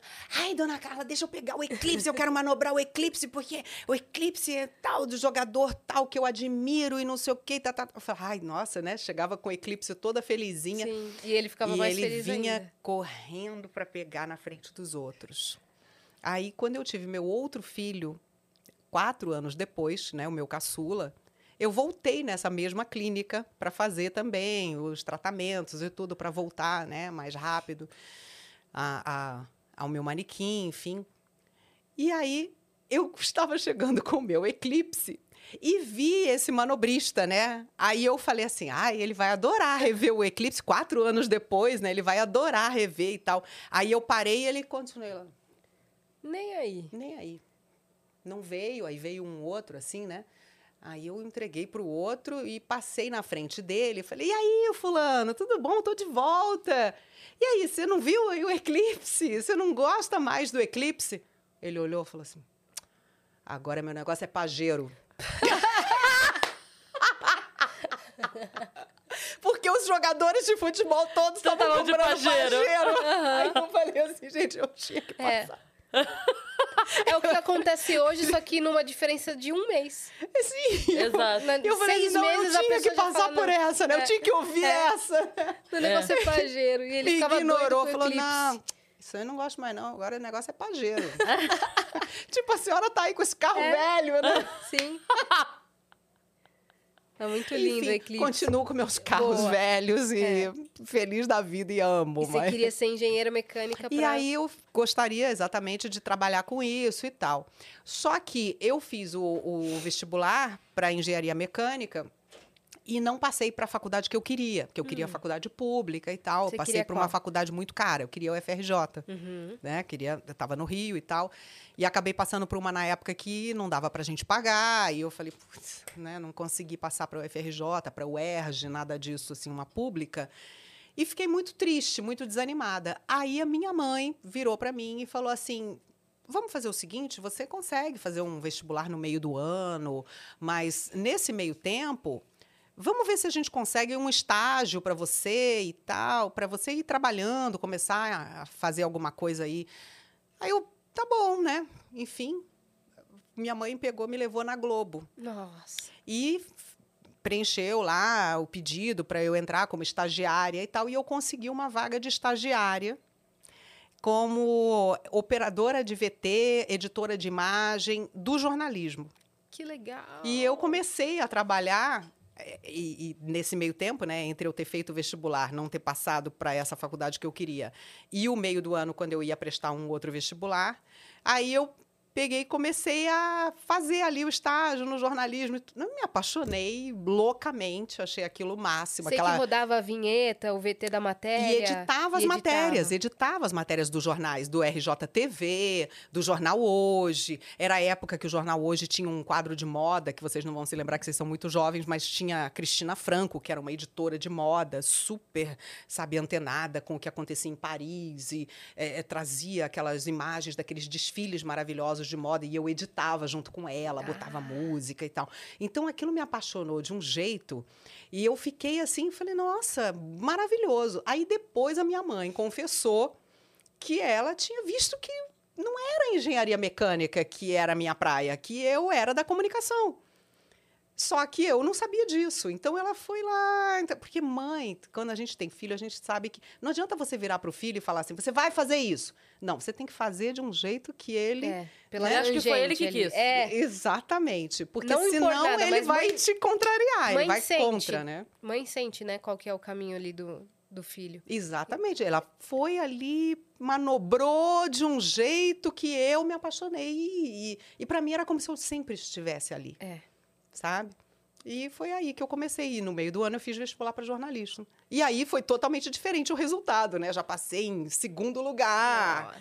primeiro lugar do período noturno, fiz o maior sucesso na faculdade, sabe? Aquela que, né, tava na, na sua praia, na sua área. Uhum. Você estranhou o curso? Porque falam que é muito diferente da É. prática. É bem diferente, até porque como eu já tinha trabalhado dentro do jornalismo e eu já estava ali achando que sabia tudo de Sim. jornalismo naquele momento e tal, então eu contestava muito o que era dito ali. Parecia que o- eu já estava dentro da televisão numa forma de fazer jornalismo muito à frente do que eles estavam ensinando lá. Eles ainda estavam naquele jornal impresso do tempo do, sei lá, do Correio do Império. Então, tinha uma certa discussão, sim, lá dentro. Mas eu comecei a, justamente, entrei no laboratório de TV, comecei a trabalhar com TV e rádio e tal, e fui mais indo para o meu lado mesmo, para a parte que eu gosto, que é a televisão. E foi assim. E é assim que o jornalismo entrou na sua vida. E, de- Foi. e lá dentro da Globo, que você tava lá editando e tal, não sei o que, quietinha lá no teu canto, como é que foi que viram você e falaram, eita, essa menina aqui? Ah, não Vem viram. apresentar. Não, não viram. Demorou ainda muito. Eu ainda saí de. eu no- na faculdade, na verdade, viram mais até do que dentro da Globo, porque eh, na faculdade um professor meu me chamou para apresentar um programa na TV é a TV educativa do Rio de Janeiro, que hoje é TV Brasil, né? TV Brasil. É, porque mudou de nome, então eu tenho que me lembrar qual é o nome da, da- é, eu sempre confundo Rede Brasil com TV Brasil, mas é a TV Brasil. E aí, a- a- na época, a TV educativa, é, o- o- esse meu professor da faculdade fazia um programa que se chamava Espaço Comunitário, que era veiculado na TV educativa. E ele me chamou para apresentar. E eu falei assim: não, imagina, não vou apresentar, eu sou editora. Eu sou editora. Aí ele, não, vamos fazer um teste, você vai gostar e tal. Então, foi esse professor é que viu em mim o potencial para falar na frente das câmeras, que eu não sabia nem que tinha. Achava que não tinha. As pessoas pegavam sua mão e falavam, vem aqui, Vem cá, querida. queridona. Olha aqui, vem. Estagiei aqui na Globo. Daí você, meu Deus, eu tenho talento pra isso. Vem aqui apresentar esse programa. Meu Deus, eu tenho talento pra isso. Mas eu não. Olha, demorou, viu? Demorou, porque para mim eu estava no lugar errado. Inclusive, eu falava isso para ele. Eu falei, eu não me dou com câmera. Eu sou muito tímida. Eu não consigo falar para a câmera. E aí ele, não, isso é treinamento, você vai ver, você vai conseguir e tal. E aí a gente começou a fazer, ainda na faculdade, alguns testes e tudo. Ele mandou para a TVE e eles acabaram me confirmando na apresentação do programa. E foi o primeiro programa que eu apresentei. Foi Caraca. esse semanal Sim. Que inclusive ia ao ar em rede nacional, era um barato. Meus parentes lá em Minas, sabe, ligavam, eu tô te vendo. Você tava com quantos anos? 18, Nova. Caramba. Nova de tudo. 18 anos. Tem algum tipo de treinamento pra não errar no ao vivo? Não, assim, que, que eu saiba, pelo menos não. De, de que é. dicção, esse tipo de coisa? Ou você acha que o TP ajuda? Não, o, o TP, claro, né, sempre ajuda. Eu fico impressionada que você falou aquele texto todo ali. Eu fiquei assim, As pessoas tem que... As pessoas- É, impressionante. Eu vi, inclusive, teve, acho que o Thiago Abravanel falou isso, né? Foi. Falou, ele- ele- menina, você fala isso tudo de cabeça, não tá lendo A nada. Aline anteontem falou também. Falou, Falou, gente, eles amor de aplaudiram nós duas, É. assim, o Igor Hickley e a Aline Weirley, falando que vocês não estão lendo nada, o que, que é isso? É. Teve uma vez que a gente, quando tava ainda no outro, no outro estúdio, que ele era um pouco mais largo, e aí o, o convidado que tava na nossa frente começou a olhar pra trás pra ver. se É. A gente tava lendo, começou a fazer assim. Onde que tá isso? É, onde que tá isso que vocês estavam falando? A gente, não, a gente só sabe. É, né? de, de memorização, trabalho super É. legal isso também, o ao né? vivo é uma escola. É, e, e a gente tem, no, eu acho que essa parte, assim, por exemplo, da leitura, que eu sempre gostei muito, sempre li muito e sempre gostei muito também de ler para os outros, né? De, de quase que recitar aquilo tudo, recitar poesia e tal. Então, é, foi esse treinamento que eu fiz. E, e minha mãe é fonoaudióloga, mas Ah. ela nunca me tratou como fonoaudióloga. Sim, até É porque um- casa de ferreiro. Não, É. não, não havia Não tem. necessidade. Minha mãe fala assim: primeiro que eu li muito cedo. Eu, eu desde pequenininha eu já pegava as coisas, lia, lia cartaz na rua e tudo. Antes até de outras crianças se alfabetizarem, eu já estava lá, né? De olho em Uhum. tudo, que eu adoro ler. Sou muito viciada em ler mesmo, Eu sabe? assim, eu, eu de tenho escola. necessidade de tudo tá lendo, sabe? Eu E a- ficava inconformada É? que tinha uma caixa assim de, de mudança na minha casa, cheia de letra, e falava, quero ler, eu quero entender. Minha mãe começou a me ensinar, aprendi em casa antes de aprender na escola. Eu também, é muito legal isso, porque É. é, uma necessidade. Sim. E por isso que eu digo que quem gosta de música, alguma hora aquilo vai aflorar e a pessoa não vai resistir É. a tocar um instrumento. Sim. Né? Porque eu também, eu precisava daquilo, eu Sim. queria muito aquilo. Eu, Gibi, É. Isso que você falou de leitura, de gostar de ler para os outros, assim, eu sempre fui muito tímida, muito na escola, assim, eu, eu, eu queria morrer, não olha para mim, sabe? Mas eu gostava de ler em voz alta. Quando chegava aquela hora de. Sim. Eu ficava torcendo para chegar logo a minha hora de ler, quando fazia. Quem que tipo, vai ler o cada um lê terceiro parágrafo? Eu leio, eu leio, eu leio, eu leio. Era o único momento, assim, que, ok, deixa. eu- Eu adorava ler em voz alta. Nossa, sempre gostei. Eu ler. adorava, exatamente. Foi, isso foi a- algo que me fez vencer muito essa timidez, porque eu não queria me manifestar em, em nada, né? As turmas, os grupos também, eu não. Eu, eu, eu era muito nova, eu sempre fui Uhum. muito mais nova. Eu já sou do meio do ano. Né? E eu ainda pulei um ano na escola. Naquela época Porque você se já sabia podia pular. Exatamente. Uhum. Eu pulei. Na- é, hoje em dia não pode, porque hoje em dia haja, é, é, tem que haver um equilíbrio entre o conhecimento e a maturidade Sim. do aluno. Sim. E foi isso que me prejudicou muito, porque como eu já tinha o conhecimento, mas eu não tinha a maturidade, eu fiquei sendo um ano e meio mais nova do que todos os meus colegas, porque eu era do meio do ano. Eu sou do meio do ano, aliás, né? Então, é, isso me prejudicou muito nas relações entre pessoas. Eu tinha essa timidez, eu tinha medo, porque as pessoas já estavam em outro patamar de maturidade que eu não É, estava. sim. Então, todo mundo fazia idade- piadas maldosas, piadas de cunho sexual comigo e eu não entendia nada. na idade Começaram a falar cresce. palavrão, essas Sim. coisas. E na idade que o, o, o- o corpo desenvolve, né? E aí de um ano e meio, um ano, de um ano e meio, é muita diferença. É. né? Sim, É muito- muita, é. Porque muita ali, diferença. ali depois dos 20, aí meio que tanto faz. Sim. Mas ali naquela idade do 9, 10, 11, 12, cara, é- cada ano é É. transformação. né? Nossa, eu fiquei chocada quando eu fui da quarta série, que hoje é o quinto ano, pro sexto ano, né? Que, que era a quinta série, que mudou do ensino é, fundamental, era isso? É. Pra. Qual outro? Na verdade, é ensino fundamental. Era- São era primeiro- Isso. Era primeiro grau, primário, segundo grau exato, e e tal. Na- pulei antes, pro- para mim, era ainda ginásio. Ginásio, a gente ia pro ginásio. É, científico. Quando começa a escrever de caneta, aí. É, aí primário pro ginásio, professores. é. Quando chegou aí, parecia que todo, depois das férias todo mundo tinha crescido muito absurdamente e fazendo piadas maldosas e, e- e as pessoas estavam falando sobre ficar e, e dar beijo. E eu assim, gente, a gente não brincava ali na quadra? Tipo, vocês não querem mais Ontem. isso? É, vocês não querem mais brincar? E as pessoas, não. Cara, mas só passaram dois meses. É. O que aconteceu? Eu É. ficava chocada. Eu também era mais nova. Eu pulei também. Então, é, isso deixou a gente numa posição em que a gente tinha, às vezes, medo de determinadas conversas e tudo, né? Medo de se expor, de fazer papel ridículo. Foi. E aí a minha timidez, na verdade, é um pouco isso: é, é a vergonha de me expor. Vergonha de não estar à altura daquelas outras pessoas que já têm uma maturidade que eu não tinha e tal. Maturidade que já achavam Sim. que era maturidade. Ah, Você ainda tava numa É, ingenuidade e sim, da, da idade, ele que era boa de ficar. Exato. Eu fiquei assim nessa parte, né, na, na- nessa parte da escola. é, é, eu fiquei com medo de me expor. E essa questão da leitura e o fato de eu ser sempre muito, muito, muito estudiosa, eu sempre gostei de estudar.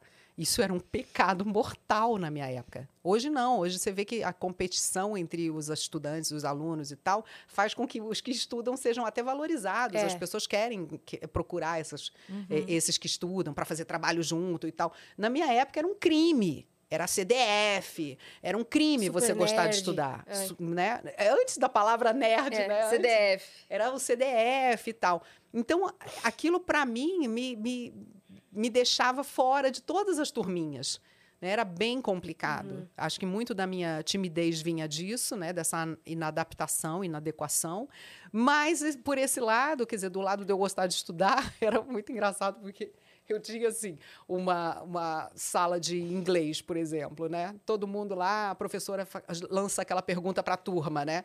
Aí, assim, é, então quem pode conjugar o verbo to be? Aí eu, Aham. Sabe? E a, a professora olhava, fingia que não tinha me visto. E eu, Alguém mais? Lembrei Alguém da cena- mais? a cena do Shrek. É. Que ele fica Sim, escolhendo ele alguém fica pulando, ele fica mais alguém, qualquer um. tipo, e ele pula, assim. É. né? eu, eu, eu. eu, eu, É. eu. E, e- e era isso, quer dizer, era o único momento em que eu realmente tinha algo a dizer, algo a mostrar, era isso, porque nas piadinhas maldosas eu não entendia nada. No, no segundo grau, no científico, né, na minha época, no segundo grau, fizeram uma vez com a sala inteira, assim, caindo em cima de mim porque eu perguntei para o professor alguma coisa. Eu falei, mas professor, é, é, quem, é que, que- quem é que disse isso? Tipo, qual é o livro que tem isso aí que o senhor está mostrando? Quem disse isso? Você Ele, falou o? Mário, foi o, o Sunda. E eu, que Sunda? Ah, A sala inteira, no segundo É, grau. Sim. No segundo grau. Porque eu tinha 13 anos. É. E eu estava no primeiro ano do segundo grau. Tadinha, cara. E o professor me faz a piada do Sunda. É. E do Mário. Resultado, Sim. a turma inteira, né? E eu fiquei um ano para entender aquela piada do Sunda. E aí fica aquele negócio, você está sempre inadequado, você está sempre, Uhum. sempre errado e tudo. E a única coisa que você consegue se destacar um pouco Na é nota. no estudo, na nota e tal. Então eu foquei muito nisso, né? Fui muito para esse lado. E Uhum. o, o, o fato também de depois eu ter começado a trabalhar com comunicação, desenvolver texto e tal, eu acho que por aí que eu consegui Sim. né, falar e, enfim, ler o TP não é só ler o TP, porque senão qualquer Sim. pessoa leria o TP, Sim. né? Você precisa saber o que tá- você está dizendo, porque tem um, al- algo na sua entonação, algo no- na forma como você diz aquilo, Sim. que mostra se você tem um total desconhecimento do que você está lendo ou que você está entendendo o que você está dizendo. Já, é, já aconteceu. Porque o TP eu não sei como é que é hoje. Se tem alguma identificação de ah, notícia feliz, notícia triste, antes da notícia Ah, começar. não, não, não, não. Porque já aconteceu e tem vídeos na internet. É, tem um, inclusive, que. É, cara, é desesperador porque você vê que ela- a, a repórter ela muda de câmera e aí ela tá lendo uma notícia aqui. Eu não vou lembrar quem é, mas você já deve ter visto esse vídeo. Que ela tá dando uma notícia que é, tipo assim, o final de um campeonato. E o Corinthians ganhou com três gols, lá, lá, lá. Então ela tá pra essa câmera aqui e ela tá assim, né? E o Corinthians venceu o campeonato com três gols. E um homem foi arrastado e ela vai murchando, porque ela vê que a notícia que tá aqui é tipo uma tragédia. E aí começa a murchar o sorriso, desesperador. Falava, gente, como é que não bota um, um emoji, um parêntese pra cá, parêntese pra lá, sabe? Feliz, triste. Não tem nada pra identificar antes. Não, não tem nada. É, quando o jornal é um jornal mais caretinha, mais padrão e tal, aquele que já tá, que a gente fala fechado com antecedência, você tem a oportunidade de ler o jornal todo antes e saber com base no roteiro, né, que a gente chama de espelho, né? Agora com base isso, agora no vem aquilo. espelho, ele tá paginado de forma a que as notícias não tenham esse contraste tão grande né? Isso é um trabalho que, que faz parte aí do papel do editor-chefe. Colocar os Mas às vezes assuntos.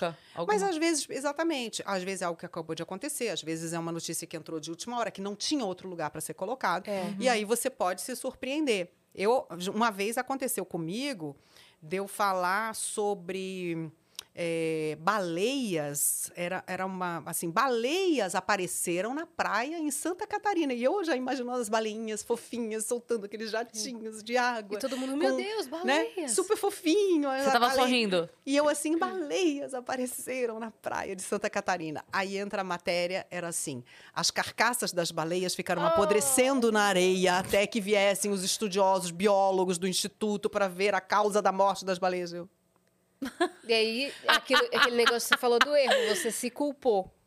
E ficou lá. "Gente, como é que alguém se me faz uma cabeça martirizando." dizendo que as baleias É. apareceram na praia de Santa Catarina É, e ninguém me diz que que as ser. baleias estão podres? Baleias apareceram mortas, né? Horrível. Sim, mortas E- na então, praia. assim, tem tudo isso, tem várias É. coisas que a gente, às vezes, né, eh, pega de surpresa. Sim.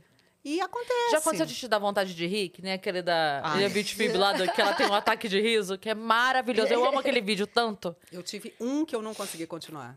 É Qual? porque eu não tinha internet na época. Ia virar meme, Vamos certeza. buscar esse vídeo!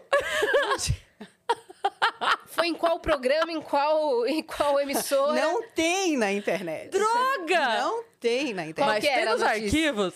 Aquelas histórias. de- é, é porque eu- é- é- tem, um, tem um palavrão envolvido, tá, gente? Não, mas Então, pode eu- falar. Eu só vou fazer. pi. Tá.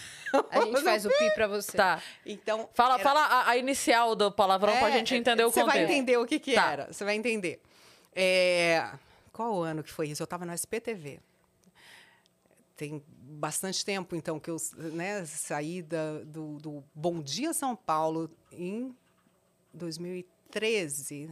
Três, até três anos antes, eu tava, até 2010 eu estava no mudando SPTV. de horário, né? É, exato. Eu eu de- ali de manhã para mais de manhã. É.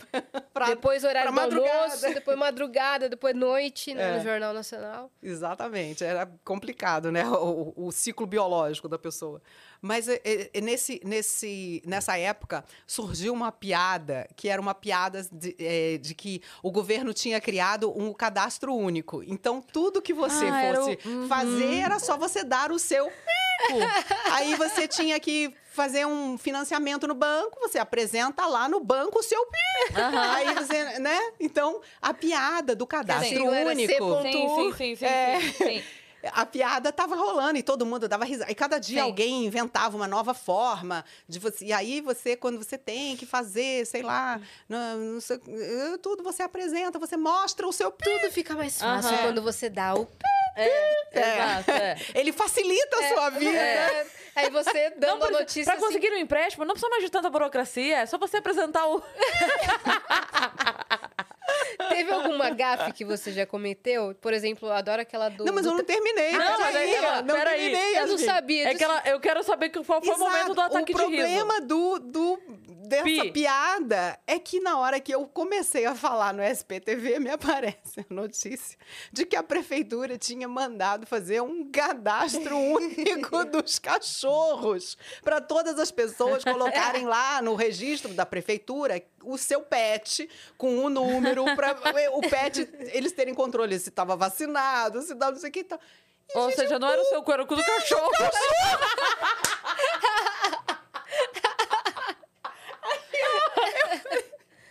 Eu comecei assim, desse jeito. Eu comecei assim, a prefeitura agora exige que os donos mostrem o cadastro único do cachorro. E você não conseguia. Eu assim, e eu assim, Desesperada. eu, gente, desculpa. Eu ficava assim, desculpa. Porque era uma piada muito interna, Aham. entendeu? Aham. Era uma piada muito interna. E, e a equipe desesperada na hora? E todo mundo não sabia o que fazer. Eles entenderam, eles entenderam. Eles não sabiam o que fazer. E eu pedia desculpa. E quanto mais eu pedia desculpa, mais eu ria. Então, foi, acho que, o, o meu momento, Lilian Vitfield. Nossa, esse vídeo é maravilhoso, cara. Eu amo demais esse vídeo, porque ela, ela vai perdendo É, não, ali, ó. Ela vai se entregando. E ela, desculpa, eu não consigo. Não consigo. É maravilhoso esse vídeo. cara. Você E aí viu? ele disse que achou que era Viagra. e ela começa. Ela começa e vai. E vai. Exatamente. Amo, amo. É demais. Lilian, esse maravilhoso esse vídeo, maravilhoso. A Que eu- gente, a, gente, a gente perde tudo junto com você. A Eu ia- Lilian é muito ídolo. Ela, na época, ela fazia o jornal da Globo e ela me pedia sempre como repórter. E aí, um dia, eu falei assim, puxa, Lilian, toda vez você me manda para fazer reportagem de médica, né? A Lilian tem muita fixação com reportagens médicas. Ela quer saber todas as novidades da medicina, da, da, da ciência e tal. E eu fiz um monte de reportagem médica. E aí eu falava assim, ai, Lilian, eu não aguento mais. Por que, que você só me manda fazer reportagem médica? Aí ela virou assim, porque você é hipocondríaca como eu. Então eu sei que você vai apurar tudo que tem sobre a doença. Eu falei, Lilian, mas eu sou igual aquele filme do Jerry Lewis antigo, aquele bagunceiro arrumadinho, que o Jerry Lewis sentia todos os sintomas. Eu falei assim, o homem tá falando da tiroide e eu tô aqui assim. Acho Você que eu sabe tenho. que o, o Jô Soares falou isso uma vez no programa dele, que ele dizia assim que é, as pessoas têm uma ideia errada de como administrar o país, por exemplo. Que ele falava assim: eu não quero um ministro da saúde que seja médico, eu quero um ministro da saúde hipocondríaco. Hipocondríaco. Que hora que surgiu um negócio lá no Alasca, ele fala: vacina todo mundo aqui, já, porque eu quero esse cara. Já chegou, já chegou o primeiro caso. É. Exatamente. ela eu- eu pedia. quero um hipocondríaco. E Aquilo pra mim era uma tortura. Eu queria morrer, porque eu chegava pra entrevistar aqueles médicos, o médico falava. E aí o médico. Eu me lembro na época, eu não vou me lembrar o nome do remédio. Vioxx, talvez. Acho que foi até. Depois ele foi retirado do mercado, mas na época ele era um lançamento para artrite reumatoide. Pois eu não fui entrevistar a, a coitada da moça que sofria com artrite reumatoide. E eu, durante a entrevista, eu fui começando a ficar assim, ó. E eu assim. Eu acho que eu sinto isso também. Gente, tá doendo, tá doendo, tá doendo, ai, ai, ai, ai, ai, ai. E eu começava a passar mal. E, E eu- ali, e o vai pior, lá.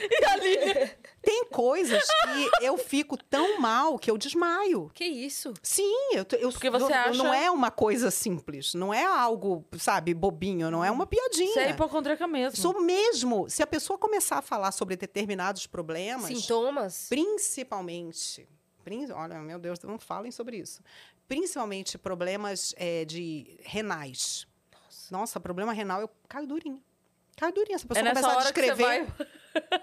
nessa hora que a gente pausa a conversa pra fazer um Caraca. xixi. Não, é Deixa eu desesperador. riscar essa pauta. Problemas renais. É. Não, eu, na verdade, eu ia perguntar outra coisa. Eu ia perguntar se você já viu, porque você estava falando de não conseguir entregar notícia. Você já viu o Jornal Não Pode Rir? Que é do canal dos, dos Castro Brothers? Não, Esse não é muito vi. É legal. maravilhoso. Ah, eles eles fazem assim, eles criam uma notícia absolutamente absurda, sem pé em cabeça, totalmente... Assim, não é algo que seja meramente verdade. É só uma notícia muito, muito, muito absurda, só que com pequenas piadinhas no meio, sabe? O Danilo Oh. Gentili fez isso comigo. Ele Vocês te dar lembram? coisa pra ler, assim... Vocês não lembram desse vídeo? De botar Não. no TP? Esse corte do quando eu falei lá no The Noite. Que maravilhoso! Esse, esse- olha, quem estiver assistindo, se puder pegar isso, é genial o texto que eles me deram para ler. Eles não me deram antes para eu saber Era o na que hora. se tratava. Foi na hora. E o que que tinha? E eles falaram assim: agora a apresentadora do Jornal Nacional vai dar uma notícia que nós escrevemos para ela, especialmente. Vai lá, Carla. Aí eu olhava para a câmera e falava. Neste momento está acontecendo uma invasão de ETs no Brasil. Os ETs estão tentando chegar ao Palácio do Governo em São Paulo, mas estão presos na marginal. E eu comecei a ler aquela loucura que eles me deram para ler e eu comecei. Era engraçadíssimo o texto. Então, é basicamente. É essa a proposta. Essa é a proposta Essa é a do proposta. Eles pegam amigos assim e normalmente botam alguma coisa que já É. sabe que o amigo não vai aguentar e vai rir, sabe? Alguma coisa assim. E é esse o quadro, eles fazem pra internet. Não, mas maravilhoso. legal. Não, o. Danilo fez isso comigo. E, foi, e me pegou também de surpresa, totalmente de surpresa. Eles tinham falado, vamos fazer isso ou foi na hora? Na hora. Aí você nem espera. Eles só me perguntaram assim: você topa brincadeira? Ah, ok, tá. Eu falei, não- claro, sem problema. Aí ele, não, mas não é nada de, entendeu? De te colocar em situação difícil, nada disso. Sim. Mas a gente quer fazer uma brincadeira Mas com é você, a gente pode. Eu falei, É, claro, é. pode, não tem problema nenhum. É, é divertido ver a É. pessoa com a voz. A gente tava, antes de você subir, a gente viu o seu story. Estamos aqui e tal, daí a gente falou assim. É voz de jornalista, voz de mesmo. Não jornalista, tem é. jeito, né? Cara, tá anunciando que vai subir pro podcast. É. E ali, ó, a voz. Pô, Já estou aqui, aqui embaixo, na sala de espera. É. Aguardando ser chamada. Foi mais ou menos isso. É engraçado, Você fala em casa você tá assim? numa fila, as pessoas estão na sua frente na fila, assim, eu falo alguma coisa aqui com a pessoa que tá do meu lado, meu marido e tal, a pessoa da frente da fila vira pra trás. Você já Parece que eu tô vendo o comprou? Jornal Nacional? É, Parece que eu tô vendo um telejornal aqui. É muito engraçado. As pessoas pegam a voz, né? Claro, É. claro. Tem uma construção de Três voz? pãozinhos. Sua mãe, que é fonoaudióloga, ela te ajudou nesse processo, não? Não, não, não, não. Você sempre quando, teve a voz Quando eu boa, era assim? mais, ah, mais garota, assim, bem mais jovem, a minha voz era muito fina. Toda voz mais jovem, né? Mais, mais até esganiçada, assim. E, na época, a Leda Nagli apresentava o jornal Hoje, junto com uma outra apresentadora que eu adorava, que era a Sônia Maria. Hum. A Sônia Maria fazia dupla com ela. Era um jornal com duas mulheres, inclusive um negócio revolucionário, né, na época. Te inspirou? Sim, eu, eu, eu imitava a Sônia Maria. Porque eu achava o timbre da Sônia Maria lindo. E a minha voz era muito fininha, era de criancinha. Aí eu pegava, ficava imitando aquilo, gravava a minha própria voz. Sabe aquela primeira vez que você grava sua voz, você acha um horror? Falando, meu Deus, eu né? falo assim. Eu falo assim. Mas eu não escuto assim. Pois é, eu não tenho noção de que é tão horrível, né? E eu peguei e gravei muitas vezes a minha voz imitando a Sônia Maria. E aí foi que era uma timbre. voz muito gostosa, era uma voz assim, sabe, relaxante, era bem boa mesmo. Não, sua voz é ótima. A- a- eu adorei, eu- Sônia- eu, eu consegui mudar para ficar mais assim serena, É. né? Agradável de É. ouvir. Tentando lembrar ó, o. Sônia Maria quem era? O rosto, assim? Ela, ela era bem discreta, ela era uma pessoa muito discreta. Eu adorava ela. Comecei, bota a Sônia Maria ali pra, pra Cris ver amor. O- A Se gente quiser bota- botar É. aí, Vitão, Aliás, a gente bota aqui na a tela. foto da franjinha tá aí? Pra gente botar que a gente ficou devendo pra Não, a galera? gente botou. Colocou no telão? Já entrou, Colocou. entrou no telão. Ah, é verdade, eu falei minha irmã de Entrou. franja. Então, a, a Sônia Maria, é, a Leda sempre com aquela personalidade forte. Era, a Leda realmente era aquela pessoa que mais aparecia, que todo mundo mais memorizava. A voz dela Mas- sempre foi assim, da Leda? Sim, sim, sempre. A Leda sempre teve muita personalidade, criava bordão, que é uma coisa que fazia sucesso, né? Os jornalistas eram conhecidos por alguns bordões. Ela, ela tinha. Aí, ó, essa é a Sônia Essa. Maria. Exatamente. Então, ela, ela era a par da. Não. A Sônia Abrão e a Maria do BBB. Sônia Maria, olha aí. Sônia É, Maria, né? Sônia Maria. Então, é a, a- a Sônia Maria. Não aguentei. O jornal hoje, olha ali, o, o símbolo do jornal hoje. É. Aham. Aí, né? É, ela fazia dupla com Olha a lá. Leda. Jornal hoje 50 anos. E a Leda Nagli tinha aquele bordão, é, vale conferir com certeza. Uhum. Ela chamava a entrevista do sábado, vale conferir com certeza. E virou o bordão dela. Ela acho que usa, né? A vida inteira ela usou esse bordão. Mas a Sônia tinha uma voz muito gostosa. E aí você pegou o tom e eu dela. fiz um esforço ali. Não, ficou ótimo. É ótimo. Não, imagina ela falou, o pessoal olha pra trás, mas imagina você tá na padaria, chega a voz dela falando assim, três pãezinhos É. e 200 gramas de mussarela, por favor. Fala, caramba! Caraca, vai tocar o plantão da Globo agora. E os ETs estão parados na marginal, já ouvi aqui. Não chega a ser a voz do Google, mas. É. Mas. Não chega aos meus pés, né? Eu, só gosto- imito a, também. A voz do Waze também. A voz do Waze. A voz do Waze é, É que sensacional. tem várias temporadas de voz, vozes do Waze, É. né? Tem aquela que é mais chatinha, que é aquela... Em 200 metros, vire à direita. E tem também aquela... Vire à direita... É que eu tô gripada. Vire à direita. Né? Uma coisa mais suave. Sim, tem... é. Sim. Vire à direita. Né? Você chegou ao seu destino. Uma coisa mais assim, A tranquila. minha, a minha voz do Waze fala italiano. É mesmo? É, eu botei o Waze pra rodar de carro na Itália e ela nunca mais me abandonou. Essa italiana Ela veio se comigo pro identificou. Brasil. Ela se identificou. Alô, Polícia Federal! nacionalidade. Tem uma italiana. Você construiu uma italiana. Como é que ela fala? Giri a destra, Ai, que legal. giri a sinistra. Faccia il contorno della via. Ela vai falando tudo em italiano. Muito legal. Sim. Cara, sim. Attenzione. É, como é? Como Radar? é radar mesmo, amor? Farole. É, tele, telemóvel, não, eu esqueci, o- eu esqueci o nome do radar agora. Ah, é, é, Autovelox. Autovelox. Attenzione, Autovelox. Maravilhoso. Eu gosto do português de Portugal. E aí, às vezes, eu boto no Waze. E aí, eu gosto quando tem rotatória. Porque ele fala, pegue a rotunda. ah, eu adoro. Sì, sì, nella rotonda giri a destra. É. Nella seconda via. Nossa, deve ser legal o ex em Não, italiano, né? E, e o, Gostoso. e o engraçado é que aí meu marido teve que aprender italiano pra seguir a mulher. É. Eu faço o quê agora? Essa- isso aí que ela Eu, falou é a pra sinistra, onde? a sinistra! É pra Esse negócio é você, tá a vida. Agora eu tenho que entrar aqui no Google Tradutor pra conseguir Tu que é sinistra? É- Sì, ma che? Ma tu preso la destra, era la sinistra. Eu não sou, de- eu sou canhoto, não sou destro. Que isso? É, Aí já larga o volante e começa a fazer assim. Sim, porque-. Pizza, Itália. O que eu ia perguntar é se você já cometeu alguma gafe de, de errar, assim. Porque você apresentava muito cedo, às vezes de madrugada, e o cérebro às vezes não tá naquela, naquela, naquele alerta. Tipo o vídeo do Tramontina que ele fala seis e e ônibus. ônibus. Ah, sim, já troquei data, que já, maravilhoso. já dei dia errado. Eu sou muito perdida no tempo, muito. Eu não sei hoje que dia é, não sei se é segunda, terça, quarta. Nunca Dia sei. sexta. Mas eu nunca sei. Dia não sei. três. Que dia do mês? Ah, tá. Não sei. Ah, ok. Agora tem o celular que nos salva, né? A gente É, olha ali. Mas é. se, por exemplo, a pessoa escrever uma data errada, eu vou ler aquela data errada E tranquila. Ainda bem que não tem mais cheque, né? Às vezes eu não me lembro o ano. Eu, eu tenho umas coisas assim, umas características engraçadas. Eu tenho uma memória excelente para números. Um número de telefone, aqueles números, antigamente, quando a gente não tinha agenda do celular, eu sabia Sim. todos de cor, todos. E tem números que eu não, que eu não esqueci até hoje. 2231, 2233. Sim, aqueles números fixos, números dos amigos Sim. e tal. O, o- o meu marido, por exemplo, a gente namorou lá atrás, quando a gente era muito jovem. A gente namorou há muito tempo atrás. E quando a gente se reencontrou, 22 anos depois, eu lembrava o número da casa dele de Teresópolis. É, então. O telefone estava na minha Deus. cabeça. 22 anos depois. Imagina, ele encontrar 22 anos depois falando, anota meu número. Eu sei. É, caralho, eu tô, eu tô psicopata essa doida. É, mas ao mesmo tempo eu tenho algumas faltas de memória para coisas muito específicas. Ah. Eu tenho péssima memória fisionômica, péssima. Pode me apresentar 500 vezes a mesma pessoa, eu vou ter o me- a mesma emoção de conhecê-la. Eu aboli a palavra, tipo... ah, Prazer. sabe, prazer, eu não falo. Agora é oi. Conheci hoje, eu conheço há 20 anos, é oi, pra todo mundo. Porque eu já cansei de falar prazer, a pessoa, a gente se conhece, deu uma... Sim, é horrível. Eu, eu ouço isso o tempo todo. Eu, prazer. Aí a pessoa, não, mas a gente já se encontrou na Falou. festa do fulano. Eu falei, mas é sempre um prazer. Aí ele falou, mãe. Prazer e revela. Prazer. Mãe, sou eu. mãe.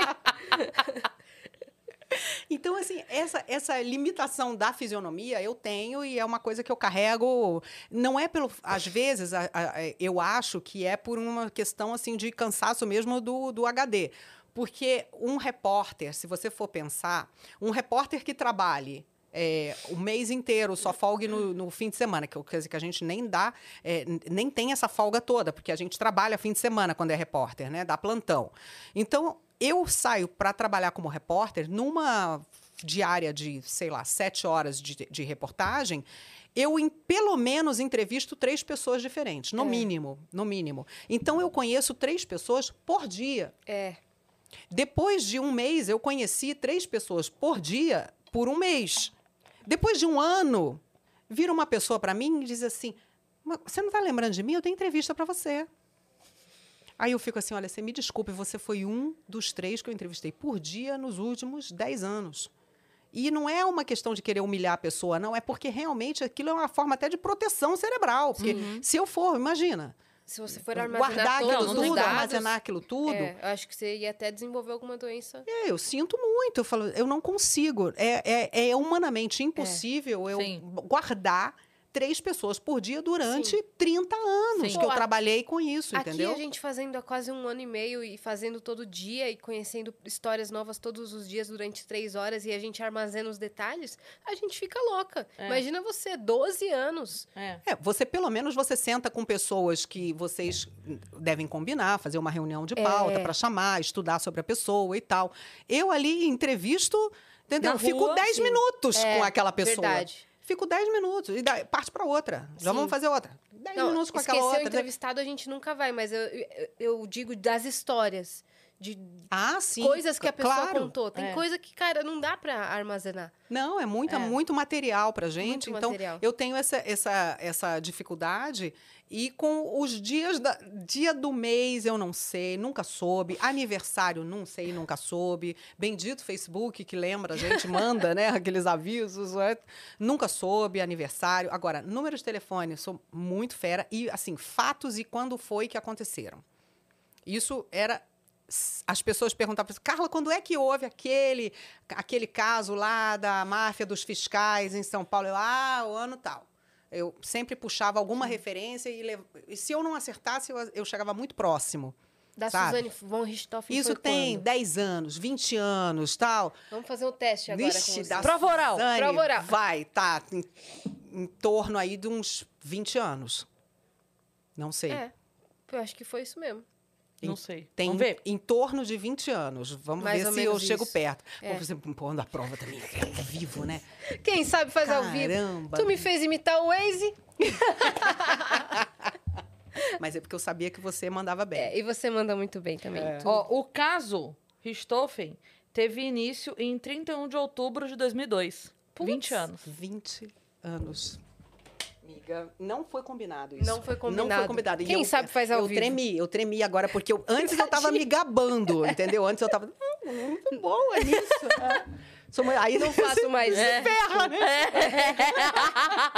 Ó, a gente tá cheio de mensagem na plataforma, vamos lá, então. inclusive. Mensagem pra você aí. Opa. Pra mim? Pra Carlinha. Hã? Se for E você não fala deve não, ter. que meu marido tá dentro aqui da sala, tá? Não, tranquilo. Aí você É tudo ali com o Vitão, ó. Se passou pelo Vitão, é o que a gente lê aqui. Aí qualquer coisa, bota na conta ali do Vitão, tá? Ó, o Jonas Lee mandou uma pergunta e, e um elogio. Carla, maravilhosa. Como você vê os jornalistas que não conseguem aprender a dinâmica das redes sociais e caem em narrativas políticas? Cris, sou fã muito. Olha, que legal. Então teve pra você também. Obrigada, Jonas. Um beijo pra você. Valeu. Não, é- é- essa, essa armadilha exige, a gente já até começou falando aqui de rede social, né? Como é complicado hoje você lidar e lidar com todos esses grupos que querem se matar mutuamente, né? A gente precisa tentar, pelo menos, eu acho, né? Estar mais próximo possível, não da, da narrativa, mas da verdade. A tentar é, ser o mais isento possível. E isso é uma tarefa muito difícil. É. É muito complicado. É, é- é muito difícil eh, hoje, principalmente no, no Brasil e no mundo, né, que a gente está vivendo tão polarizado, é muito difícil manter essa isenção. No- nos jornais, Hum? quando você apresentava, você podia dar opinião? A, a gente tem assim é, um- uma, uma, uma missão de tentar passar o mais próximo possível da verdade. Então, lidar com fato, né? menos do que a opinião, principalmente o apresentador. A opinião é para comentarista. Eu nunca fui comentarista, então os comentaristas eles têm realmente que expor o, o- um posicionamento. Ele é, está ali porque ele é um comentarista do espectro conservador, progressista, enfim, ele tem essa essa liberdade, digamos assim.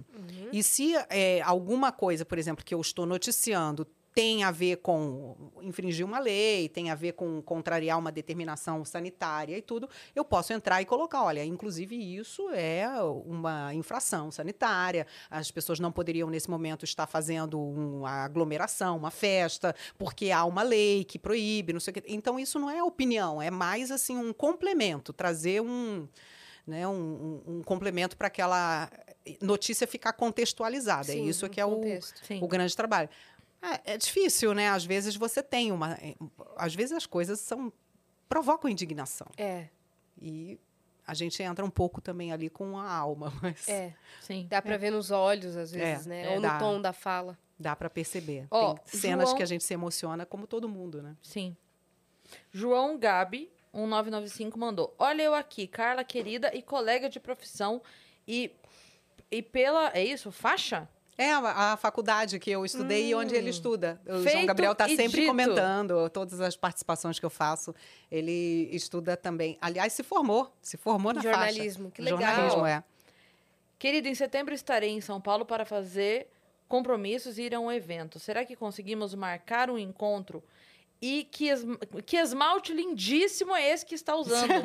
Vivi para ver tomando torta na cara. Sim, porque eu fiz o programa com o Celso Portioli No Passo lá no. SBT. Passa que Repassa. legal! E aí, é, bom, já tinham me avisado, óbvio, que o programa tinha parte da torta na cara. Mas Sim. pô, você sempre vai com aquela esperança, será que eu vou conseguir escapar? Ninguém escapa, não tem como. Não tem. Não tem como. Não tem. Não, e, e se você não cair na pergunta, eles dão um jeito. Sim, é, é muito engraçado. Eles dão um jeito. não Teve tem muita como. gente depois que comentou isso, falou assim, gente, olha, a gente tá sempre pensando na Carla como aquela pessoa séria, aquela jornalista séria e tudo. Você já imaginou você ter a missão de dar com a torta na cara da É. Carla? Nossa, imagina. Eu achei tão legal, assim, sabe? As pessoas, meu Deus, ainda tenho, assim, um certo respeito por mim ali na hora de dar. Você me perdoe, mas eu tenho que colocar a torta na sua cara. Nossa, acho que eu não ia conseguir. Acho que eu não ia conseguir Ia rolar dar um tortada. Eu ia falando, Não é louco? Pensa É. numa pessoa, sei lá, que você admira mil, assim, sei lá. Meu, Uma eu pessoa- tenho que jogar uma torta na cara do Sim. Gabriel Garcia Marques. sim. Caramba! Imagina Fernanda Montenegro Pois é. erra a pergunta e eu tenho que dar uma do tortada cólera. na cara da Fernanda Montenegro. Da onde você tirou, É. Gabriel?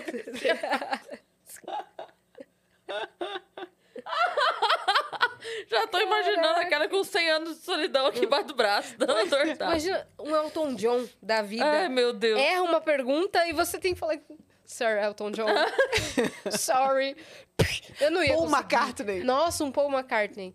Até que É isso, é, é, é, é uma admiração. As pessoas pensaram nisso quando Sim. né, me viram tomando a torta na Mas cara. mesmo Meu assim Deus, tomou. não Tomou-lhe tortada. né? E foi o, o irmão da Simone Simaria Ah, que tá. me deu a torta na cara, né? Ele participou, fez o, o, atu- o, o- outro grupo, né? O grupo Uhum. Rival. adversário.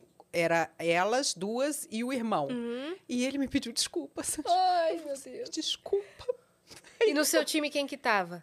O Otaviano Costa e o Benja, é o narrador esportivo Que legal. do SPT. Nossa, Foi. gostei do, do elenco desse, desse Foi bem legal. bom. Perdemos um vexame, mas assim, foi maravilhoso. Aí a participar. Mamamundi mandou mensagem escrita e mandou um áudio também. Então vou ler primeiro a escrita, depois a gente bota o áudio.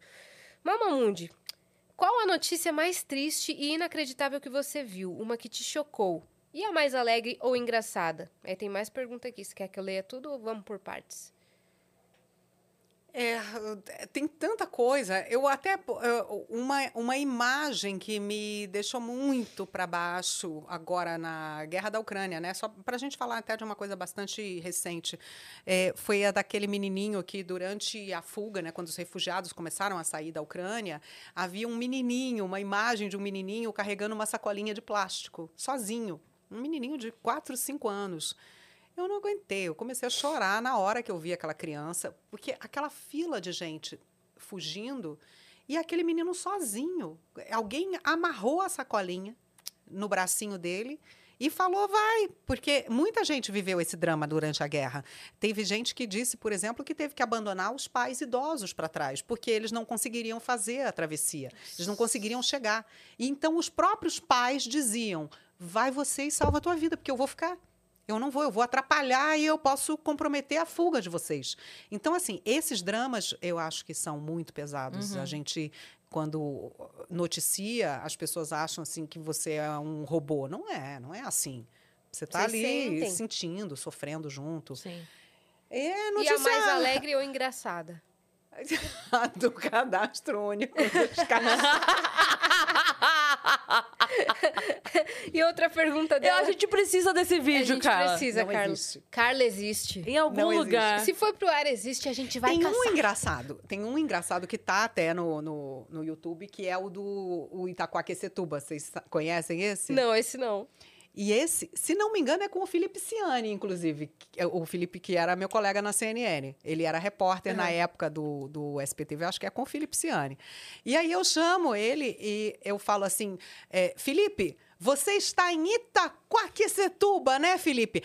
Você sabe que eu, como carioca, tive muita dificuldade para falar esse nome. Esse nome é complicado para quem chega e dá de cara com um nome desse para ler assim ao vivo, no ar, no jornal. Só que eu aprendi uma técnica infalível, que é a técnica Pato Donald, que é você falar o quack no meio. Itaquaquecetuba. ele não aguentou, ele estava na rua, ele ia entrar de Itaquaquecetuba, ia fazer a notícia dele, ele cai na risada e larga o microfone. e ele, Ele tá quack. É igual o dia do Chewbacca. Lembra do dia o do pontual, Chewbacca? o pontual O pontual. E ficou todo mundo assim. Cara, foi demais, porque assim, tava todo mundo ali na tela, esperando, tudo sério, todo mundo sério, e ele vai e me lança essa. E a galera tudo assim. O que, que a gente faz agora? Você lembra que eu falei que quando o jornalista faz uma piada, ele tem que ter uma plaquinha. Isto é uma piada. Podem rir. Porque as pessoas estão esperando que ele só vá falar sério. Sim, sim. E aí, quando ele imitou o Chewbacca, ficou todo mundo assim, duro. que a gente faz agora? faz, né? Será que é Aquele- sério? Você não É, o que, que, tá é pra acontecendo? rir? Ele tá tendo uma apoplexia? o que, que é isso? né? Ainda E tem a mesma coisa, eu fa- só que no, no jornal local a gente fazia muita brincadeira. E eu Quack. falei esse, esse método, porque realmente, para mim, eu olhava, dizia, Itaquaque, Itaquaque. E aí eu desenvolvi o método quack. Setuba. E funcionou. Itaquaque. E nunca mais esqueci. E... Maravilhoso. Agora tem eu, Itaquaque. E no Setuba. vídeo tem isso. No vídeo tem, eu falo, Itaquaque, Setuba. Você faz assim. Que é o método Pato eu não ia Claro. aguentar, velho. Eu não ia aguentar. Claro, não, eu também. Eu teria jogado É. o microfone. Como é o nome ficar dele? O, o, o, O. Felipe, Felipe, Felipe. Ciani. Felipe, Feliciano. somos do seu time. Pode botar eu também, hashtag eu jogaria o microfone. Aí a Mamamundi completou a mensagem. Dos países que já visitou, qual gostou mais e menos? Conta algum perrengue de viagem, de profissão ou de ambos. Perguntou tudo a Mamamundi. Beijos, meninas. Letícia aqui. Beijos, Letícia. Beijo. É uma, uma série de perguntas. É, qual Tem país mu- você gostou mais, qual país você gostou menos e perrengue de viagem? país que eu amo loucamente, que eu queria muito morar lá ainda alguma, alguma vez. Eu já morei uma vez e que eu gostaria muito de morar novamente é a Itália. Eu sou apaixonada por tudo. País, paisagens, comida, pessoas. O Waze já tá lá. É, pra virar pra sinistra. Falta só o- o seu Waze já tá lá. É, pois Falta é, só eu trouxe a italianinha comigo para ficar ouvindo ali, né, e tal. Então, tudo, tudo eu acho que eu vivi também na Itália foi muito intenso, muito interessante. Foi o primeiro país onde eu morei, o único, aliás, também. Eh, cheguei a- lá como carioca, num país gelado no norte da Itália. Eh, descobri que sol não significa calor no inverno lá. Descobri isso, porque eu, como carioca, sol é sinônimo de calor. Sim, o sol só existe lá. É, não, o sol é uma, uma luz de geladeira É. que se acende lá, né? Que é né? então, frio. quando eu saí de casa a primeira vez que eu dei de cara com o sol e estava no inverno, eu lavei o cabelo e saí a carioca, né? Porque o carioca lava o cabelo e sai com o cabelo molhado, né? E, e eu voltei assim, na mesma hora, com a pior enxaqueca que eu já senti na minha vida, porque congelou meu cérebro. Então eu voltei porque devia estar zero grau e eu saí com o cabelo molhado. Meu Deus. E peguei uma otite horrorosa. Foi assim, meu batismo de fogo da carioca no inverno europeu. Né? Então, esse foi um dos perrengues que eu passei de, de viagem. Aliás, essa questão do, do, do carioca me lembrou uma. Eu tenho contadora de casos já Meu, aqui, tamo né? Amando. tô à vontade. Amo, tô tô à amando. vontade. Amo. Mas eu, eu me lembrei de quando eu cheguei a São Paulo, porque eu vim para cá, eu tinha 25 anos, vim para trabalhar na Band. E aí eu chegava todos os dias para trabalhar e uma moça, uma secretária que ficava na entrada, uma recepcionista, olhava para mim e dizia assim: Oi, tudo bom? Tá chovendo lá fora? E eu, não. Entrava e ia trabalhar. No dia seguinte, de novo: Oi, tá chovendo lá fora? Eu, não. Aí que eu descobri que aqui em São Paulo as pessoas não saem de cabelo molhado na rua. Eu não saio existe vezes. isso, assim, pelo Eu menos na- saio, mas eu tô é, eu falando sei. de Sim, de 30 padrão, anos aham. atrás. Aham, As não faziam pessoas não padrão, saíam com aham. o cabelo molhado. E nem fazia tanto calor como faz hoje em São Paulo. Então você pensa que na- há 30 anos era muito frio Ela aqui. achava que você chegou, chegava molhada Ela da achava que eu chuva. tinha vindo da chuva, entendeu? Então ela não, com- ela não conseguia entender que alguém viesse trabalhar de cabelo pingando. Molhado. Que coisa que carioca faz naturalmente, Sim. tranquilamente. Que Aliás, a gente lava o cabelo rapidinho. todo dia, no, né, no, no- no Rio de Janeiro. E eu chegava todos os dias, ela me perguntava se estava chovendo. Eu falei, gente, essa mulher é Obcecada píssica da, da, da- da previsão do tempo, A né? cara chega a trabalhar, bom dia, não tá chovendo. Maravilhoso. É, uma- mais uma das, das histórias malucas. Então, essa da, da Itália, que é o país que eu mais amei, assim, de paixão. E o- a experiência ruim, né? É. Que ela pediu de, de viagem. Que você menos É, tem- adaptou. É, você falou a do, do zero grau no cabelo, né? Sim, Tem a uma- zero grau no cabelo. E tem algumas coisas que já me aconteceram e que foram bem críticas, assim, de, de, de viagem. Uma delas foi quando eu viajei com a minha mãe e a gente fez uma viagem, eu, minha mãe e minha irmã. E a gente foi, assim, muito. Naquela época não tinha internet, não tinha. Era novinha, é, resolvi levar a minha mãe, achando que a gente ia poder fazer um mochilão com a minha mãe. Enfim. E eu estava viajando e a gente chegou numa cidade onde a gente queria parar. A cidade era Nancy, na França. E chegamos na estação de trem, eu fui tentar conseguir um hotel. Na época, inclusive, tinha um serviço que você pegava o telefone na própria estação de trem e ia para uma central. Não tinha internet, tá? Então, mais uma vez, lembrando isso, não tinha internet. A gente pegava o telefone, caía numa central, essa central procurava vaga para você nos hotéis da cidade. Não tinha vaga em lugar nenhum. Nenhum, nenhum, zero. Estava tendo um congresso médico, Nancy Nossa. estava absolutamente lotada, estava ficando de noite e não tinha nenhuma vaga. Aí eu falei, mãe, não temos onde dormir. A gente pega um trem e vai para uma próxima cidade, qualquer que seja. E, é- e começamos a fazer isso no desespero.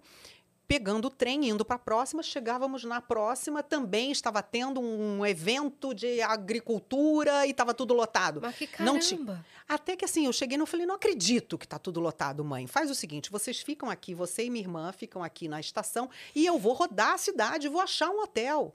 Porque já chegou naquele ponto assim de que, sabe, tipo 11 horas da noite, preciso botar minha mãe para dormir em algum lugar. Aí eu pedi a elas para ficarem lá e eu saí andando pela cidade, rodando, pedindo, implorando, pelo amor de Deus, eu pago o que for por, por um quarto para botar minha mãe.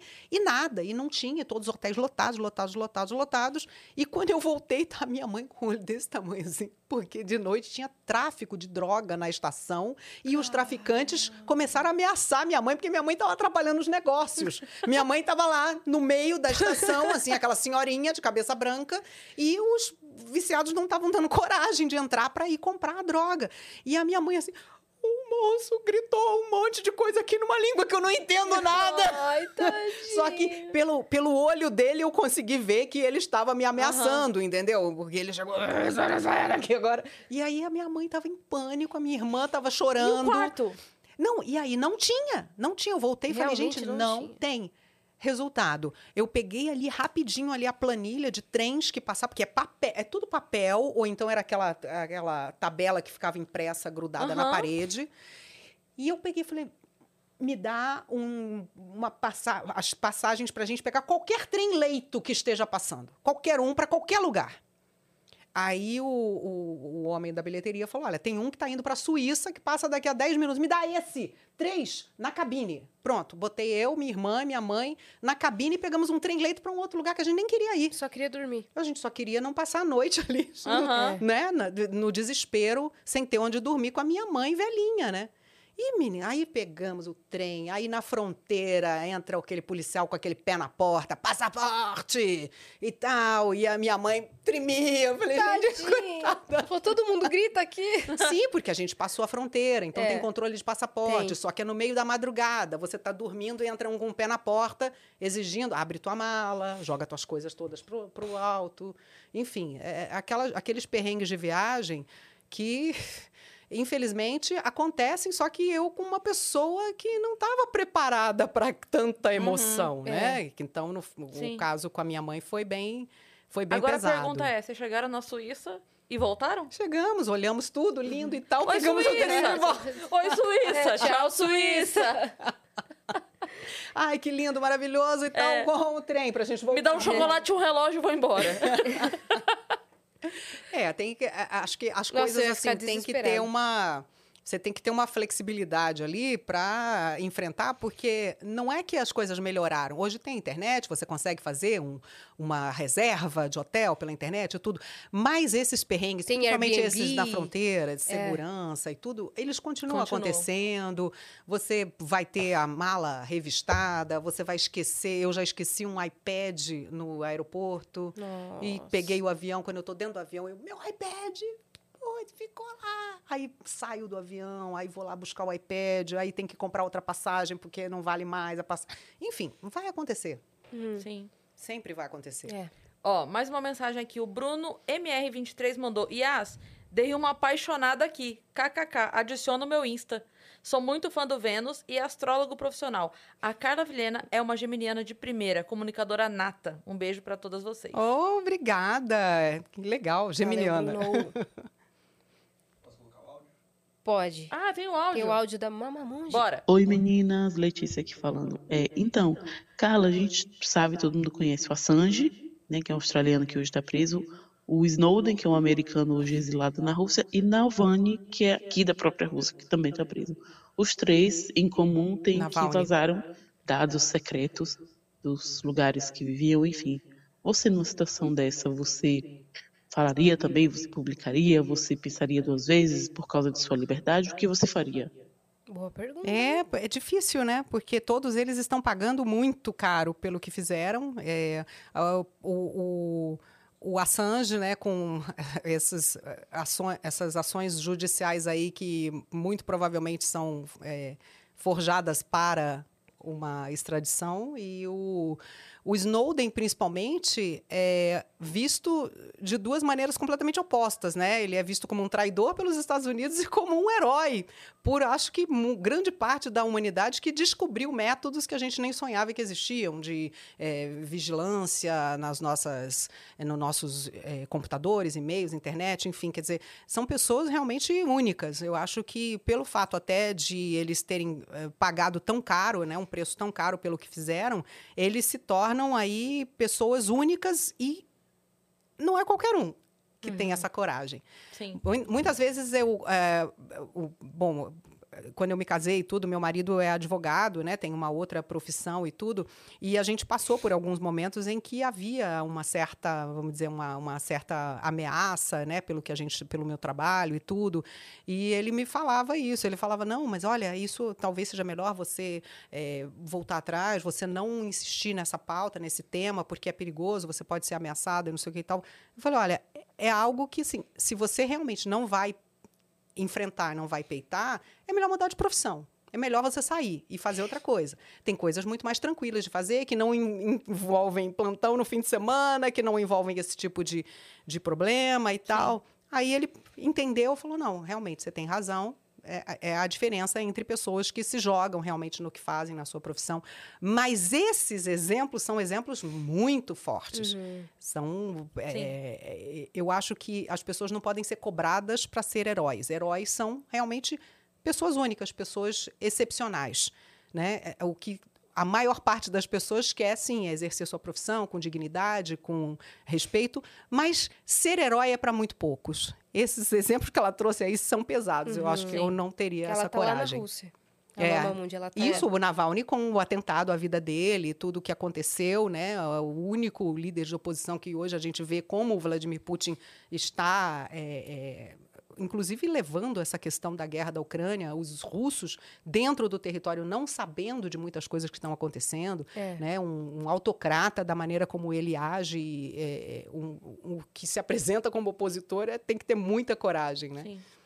Enfim, certeza. eu acho que para a mulher também é tão mais complicado, né? A É. gente sempre fica pensando. É uma questão a- mais na- complexa. a gente é muito ligado, na- claro, para homens também é difícil, mas acho que a mulher tem muito mais envolvimento com, com outras pessoas na- que não ela que podem sofrer as consequências de suas Sim. decisões. Sim, com certeza.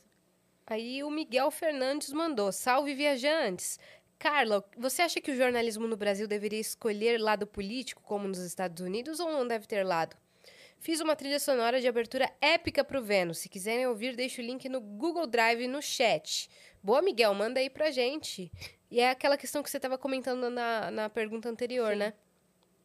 Do, Sobre do lado, né? do lado É, político. Que às, É. vezes fica É, difícil não. A não isenção falar, é bem mas- difícil, é bem complicada, mas o mais importante é a independência. Eu acho que você pode ter, em determinado momento, uma posição contrária a um governante que esteja no, no, no- cargo, mas eh, o importante é que, para mim, pelo menos, né? Para mim, para o sistema de jornalismo que nós temos aqui, que não é como o dos Estados Unidos, em que uma TV é flagrantemente republicana, a outra defende os democratas e tal. Essa questão do bipartidarismo lá é bem eh, já histórico, é bem marcado. Mas aqui, que principalmente a gente tem políticos que migram né, de partido para lá, para cá, vão e voltam, o importante eu acho que é manter a sua independência. Então, da mesma forma que eu posso criticar um que está hoje no cargo, eu posso também criticar o, o contrário a ele, o adversário dele, que vai estar amanhã. Sim. Importante, eu acho, manter a independência e o- esse distanciamento jornalístico para você não eleger ídolos, É. eleger um político de estimação. Não, isso para mim é completamente errado, não só para jornalistas, como para todas as pessoas. Uhum. Sim. É, até porque assim, é, quando você fala de um, você fala de A, aí quem gosta do A acha ruim. Mas quando você fala do B, aí o A gosta e o B acha ruim. E assim vai, né? Volto Que, a o- que o problema é. O problema não é, é, assim, sempre a torcida do- desse lado vai achar ruim. E vai achar que tá sendo. Tem tá várias vezes, pro. é. né? Tem várias vezes que acontece isso e é bem interessante. Às vezes você critica um ato de determinado político. Aí os adversários dele se sentem à vontade, por exemplo, de vir para a tua rede social e ficar, é isso mesmo! É isso. Aí você critica o ídolo deles. Aí eles vêm e querem te matar. Tipo, fui Ontem enganado. amava. É. né? Ontem amava. Fui enganada. Eu vim achando que você era do Sim. meu, é, do, do meu posicionamento, Sim. do meu partido. Eu falei, você não está entendendo. É. Eu sou jornalista, eu não tenho político de estimação. Então, você vai. Se você achar que eu tô aí, sabe, passando pano e, e- e- do lado desse teu político de estimação, você também está enganado. É. Porque se ele fizer algo errado, é minha, minha profissão me obriga a trazer essa notícia também. Cada um tem o seu malvado favorito, né? Pois é. É, Com- Então- do meu não pode falar, só falar do outro. É muito complicado. E a gente perde um pouco esse, é, esse tom de denúncia que deve ser sempre. Eu, eu tenho um pensamento que, assim, me dói ver que às vezes a pessoa que é o eleitor, e aí eu tô falando independentemente do lado, mas que protege o seu eleito como se fosse um time. E quando, na verdade, aquela pessoa que elegeu a- o seu eleito deveria se sentir ainda mais traído do que os outros. Não, porque e ele ela tem deu que seu, a sua cobrar. confiança, né? Exatamente, porque ele deu o voto para aquele aquele político, é. ele tem que fiscalizar e tem que cobrar. É. Escuta, eu te dei um voto que é uma confiança que eu depositei em você. Você está traindo a minha confiança, você precisa melhorar, É. porque eu não vou te dar mais esse voto. Então, É que não assim, é que que exatamente, não é meu time, time do coração que eu não posso mudar, porque senão virou casaca. Não, Exato. você errou, então eu não vou te dar mais o meu voto. Você Exato. não tem mais a minha confiança. Isso é, é o normal numa É, democracia. Seria, seria o normal, né? Exatamente. E não não. é o que a gente vê, né? É. Ó, mais uma mensagem aqui. Sabe que a Carla e a Madeleine Lasco representam uma serenidade jornalística de quem sabe que o ser humano é limitado e também é passível de erros e acertos. Admiro demais. Olha, que legal. A Madeleine, ela fez umas lives comigo no período da pandemia. Foi uma super surpresa. E por incrível que pareça, eu ainda não a conheço pessoalmente. Jura? Ela é incrível. A gente fez várias lives é, com dicas do que as pessoas poderiam fazer na, na quarentena, é, livros, filmes, séries e tal. E Ela é ótima. Ela veio conversa- no Vênus já. Não, uma conversa sensacional, E ela tem esse tom de denúncia. Que vai pra cima. Ela é e brava, não, ela é brava. Às vezes eu, eu- a gente se segue no Twitter, né? Das vezes eu falo, Madeleine, pelo amor de Deus, você vai morrer, mulher. Pelo amor de Deus. Ela e é, ela, vai é pra brava. cima. Mas ela é, é, é um perfil diferente do meu. Realmente, eu sou bem mais tranquila com relação. Eu Sim. sou muito mais conciliadora e tal. Às vezes, até demoro, sabe? A perceber ou que estou sendo usada por um lado, ou que estou Uhum. Entrando numa seara que não, não me interessa, porque eu sou da conciliação mesmo. E, e ela eu admiro muito, assim, a rapidez, a inteligência. Sim. Ela é um- E ela, ela escreve Ela é uns textos que é. ela dá aula, ela É dá aula sobre apanhar. Dá esses aula. Dói. assuntos de rede social, de engajamento, de Sim. internet, tudo. Eu pergunto a ela. Sim. Quando ela veio, ela explicou muito sobre o lance do algoritmo, de como isso funciona para as pessoas e de como mexe com a visão de mundo das pessoas, inclusive, delas. Porque eu fico aqui, eu acho que isso é certo, eu Uhum. só recebo informação que me convence de que estou certa e cada vez mais de que estou certa. Então, quando vem alguém de fora, meio que é uma estranheza que eu não sei nem debater com essa pessoa, sim. porque eu só ouvi isso aqui. Eu não ouvi nada É, de outro lugar. Todo mundo que trabalha com comunicação hoje precisa conhecer como funcionam as redes, como funciona essa manipulação do algoritmo.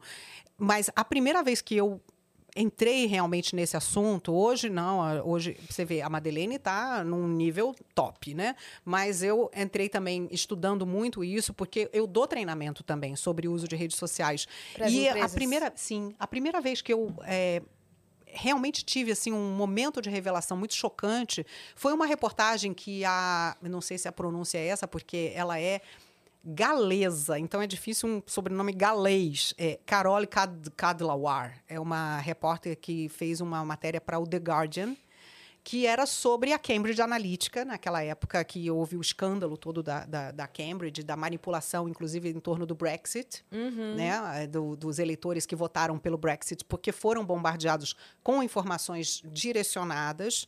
Ela levantou isso tudo para o jornal britânico, The Guardian, e ela deu uma palestra no TED, uma palestra sensacional, em TED que ela Talk. explica no TED Talks, uma palestra em que ela condensa o trabalho jornalístico que ela desenvolveu e ela traz exatamente isso. Ela falou: eu fui investigar por que um determinado local eh, da Grã-Bretanha votou maciçamente pelo Brexit.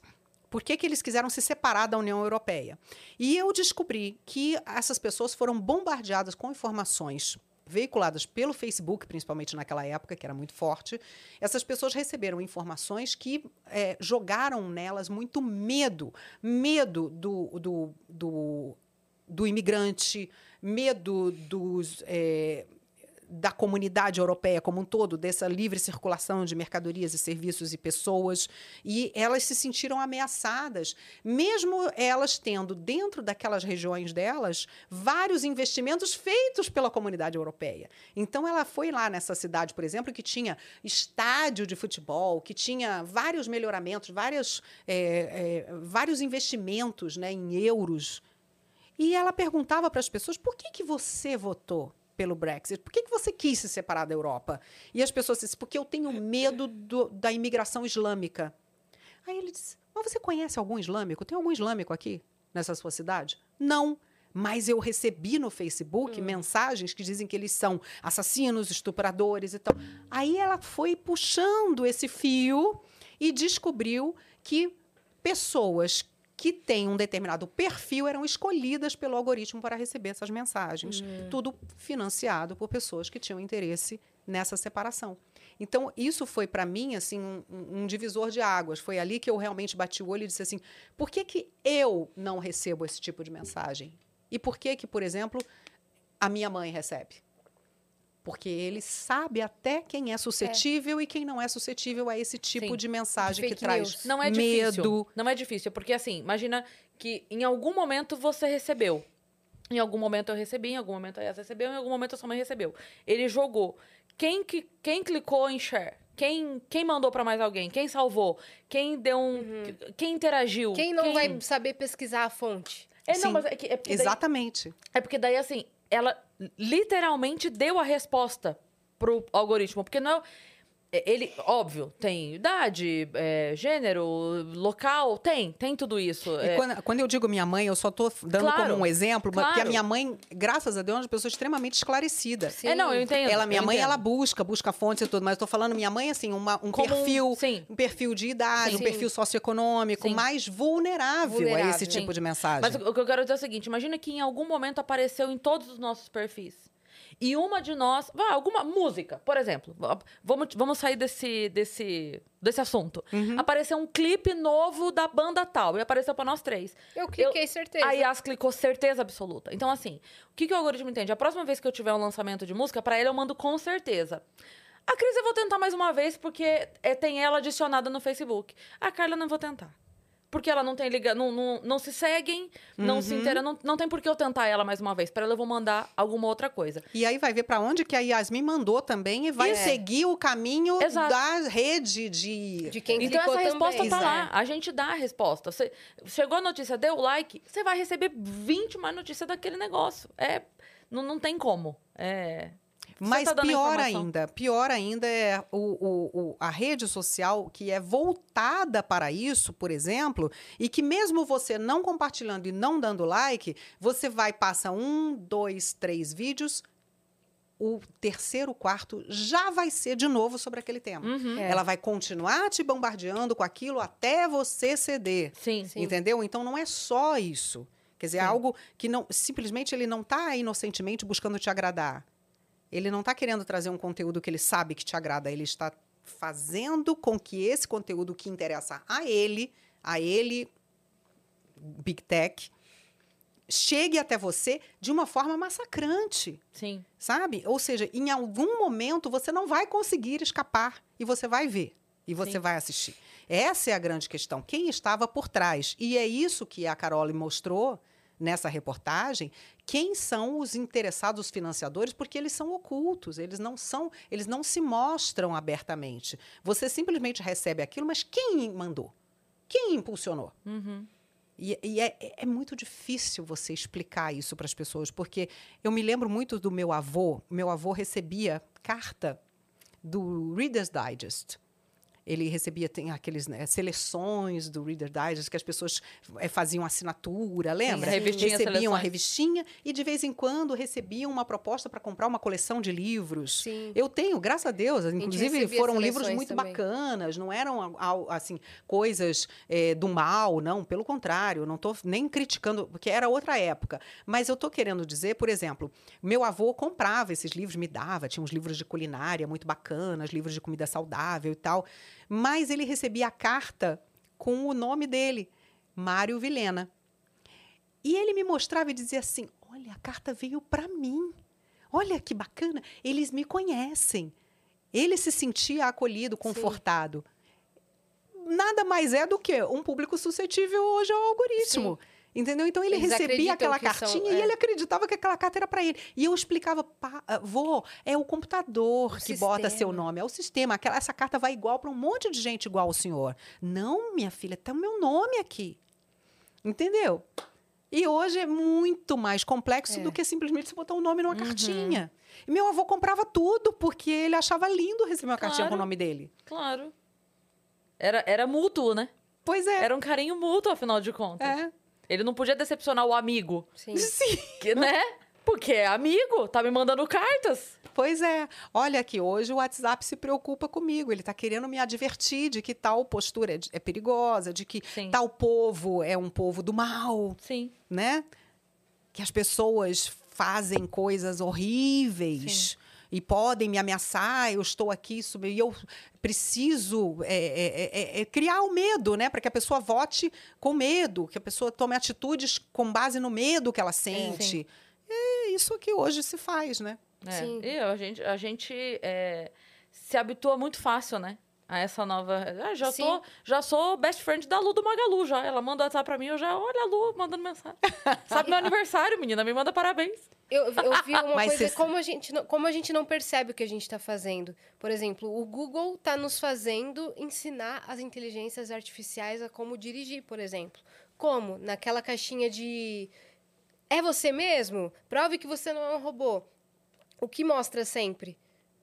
Selecione faixa de pedestres. Semáforo, Semáforos, carro, caminhão. carros, caminhões. A gente tá, sem saber, ensinando inteligências artificiais a reconhecerem eh, as coisas de trânsito. E antes, o que, que era?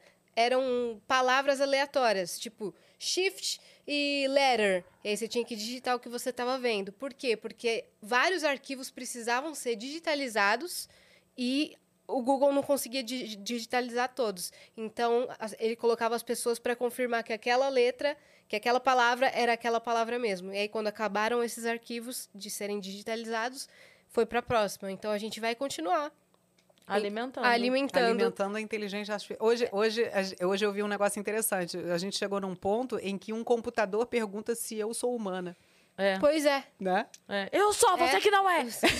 Você é um robô? Não, você é. Exato. Que, que tá perguntando para mim por quê? É. Se enxerga. Mas, Carla, com- você ia dizer alguma coisa? Eu te, te interrompi? Era de alguma coisa que vocês me lembraram quando você falou. Ai, agora eu não vou conseguir retomar.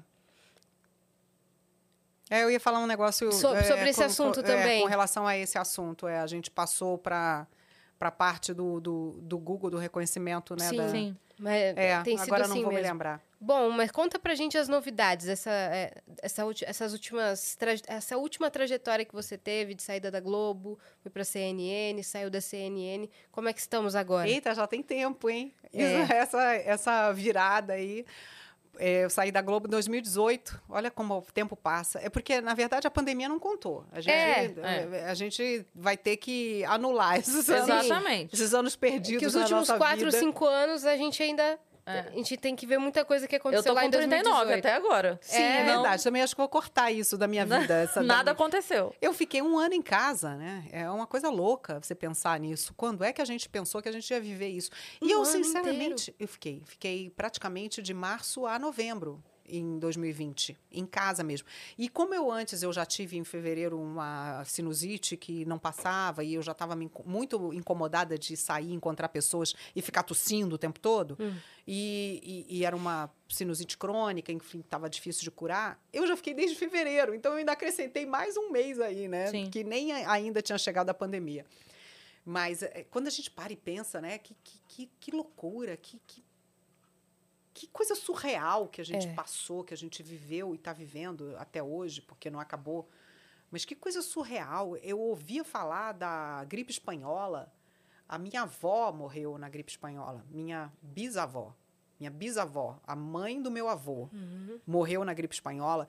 E eu nunca imagino, não sei vocês, gente, mas eu total desconhecimento de que a gente ainda estava sujeito Uhum. a É, uma então. pandemia. Achei que a gente já tinha remédio para tudo Eu também. aprendi muita coisa com esse momento, né? Então, por que, que eu estou falando isso? Porque tem muito a ver com algumas decisões que eu tomei. Quando eu saí da Globo, a minha intenção era partir para o entretenimento. Então, a gente, 2018, 2019, foi assim uh, um momento em que eu fui dar uma guinada na minha vida, na minha carreira, para poder trabalhar com uma coisa que eu amo, que é viagem. Eu adoro viagem, eu adoro um sonho de fazer um programa de viagem, de trabalhar com Ou isso. seria bem legal. Nossa, eu amo. E eu me preparei a vida inteira para isso. Eu tenho milhões de experiências de viagem, eu falo várias línguas, então eu queria muito fazer isso. Você fez no seu canal, né, alguns vídeos sobre. Sim, tem vários, tem vários.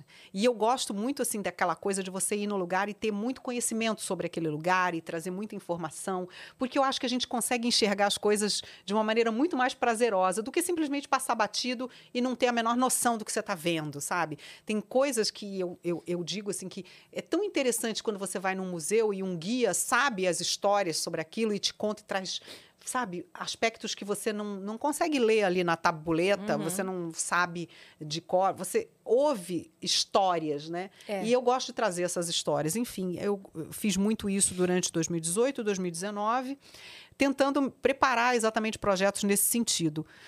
Fim de 2019, eh, eu tive um, um impacto bem grande assim na, na minha família, porque minha mãe ficou internada há muito tempo e eu fiquei cuidando do meu pai, que era muito dependente da minha mãe, enfim. E, e aí, 2019 foi um ano em que eu tive só metade do ano para poder tratar desses projetos e tive que abrir mão para poder ficar cuidando ali da, dos meus pais. Por sorte também, nessa época eu não estava trabalhando, ainda fico assim, putz, parece que Então. tudo se ajeita, né? Parece eu pude que é ficar. tudo no, no momento certo, na hora Sim, certa. minha mãe ficou um mês na UTI. E eu com ela e cuidando do meu pai, que Sim. tinha Alzheimer. Então, E você poderia. eu estava disponível Tava naquele disponível. momento. Você vê que coisa interessante. E aí, 2020 veio a pandemia. Enfim. Então, eh, foram, como eu disse, anos que tem que ser meio que cancelados da nossa vida, né? Não, não aconteceram. Em 2020, eu fiquei em casa quando, em novembro, a CNN me convidou. E não tinha a menor possibilidade de você tocar projeto nenhum com uma pandemia em andamento, que a gente não sabia o que ia acontecer, que tudo parou, enfim. E naquele momento, achei muito importante o papel do jornalismo. Houve ali um resgate muito importante do jornalismo, da credibilidade, da informação eh, checada, apurada, porque a gente estava sendo bombardeado por maluquice, por fake news, e fake news de vírus, e de vacina, e de vírus chinês, e não sei o quê. Então, tudo isso, sabe, de- colocando ali naquele caldeirão que já estava de medo das pessoas apavoradas com a doença, outras também eh, sem ter noção do que estava acontecendo, se expondo à morte. Quanta gente morreu aí por causa de informação errada. Eu resolvi, falei, bom, é um momento, eu acho, de eu voltar, de eu dar uma, sabe, fazer um pouco eh, como uma contribuição, eu acho, nesse momento que a gente está vivendo tão conturbado, tão difícil, em que as pessoas precisam de informação confiável. Porque eu tinha saído visando entretenimento e realmente era impossível naquele momento. E naquele momento essa veia jornalística falou mais alto. Falei, vamos lá, vamos, é um desafio, vou Vou cumprir minha missão. é, porque eh, foi mais ou menos isso, sabe? Foi mais ou menos isso.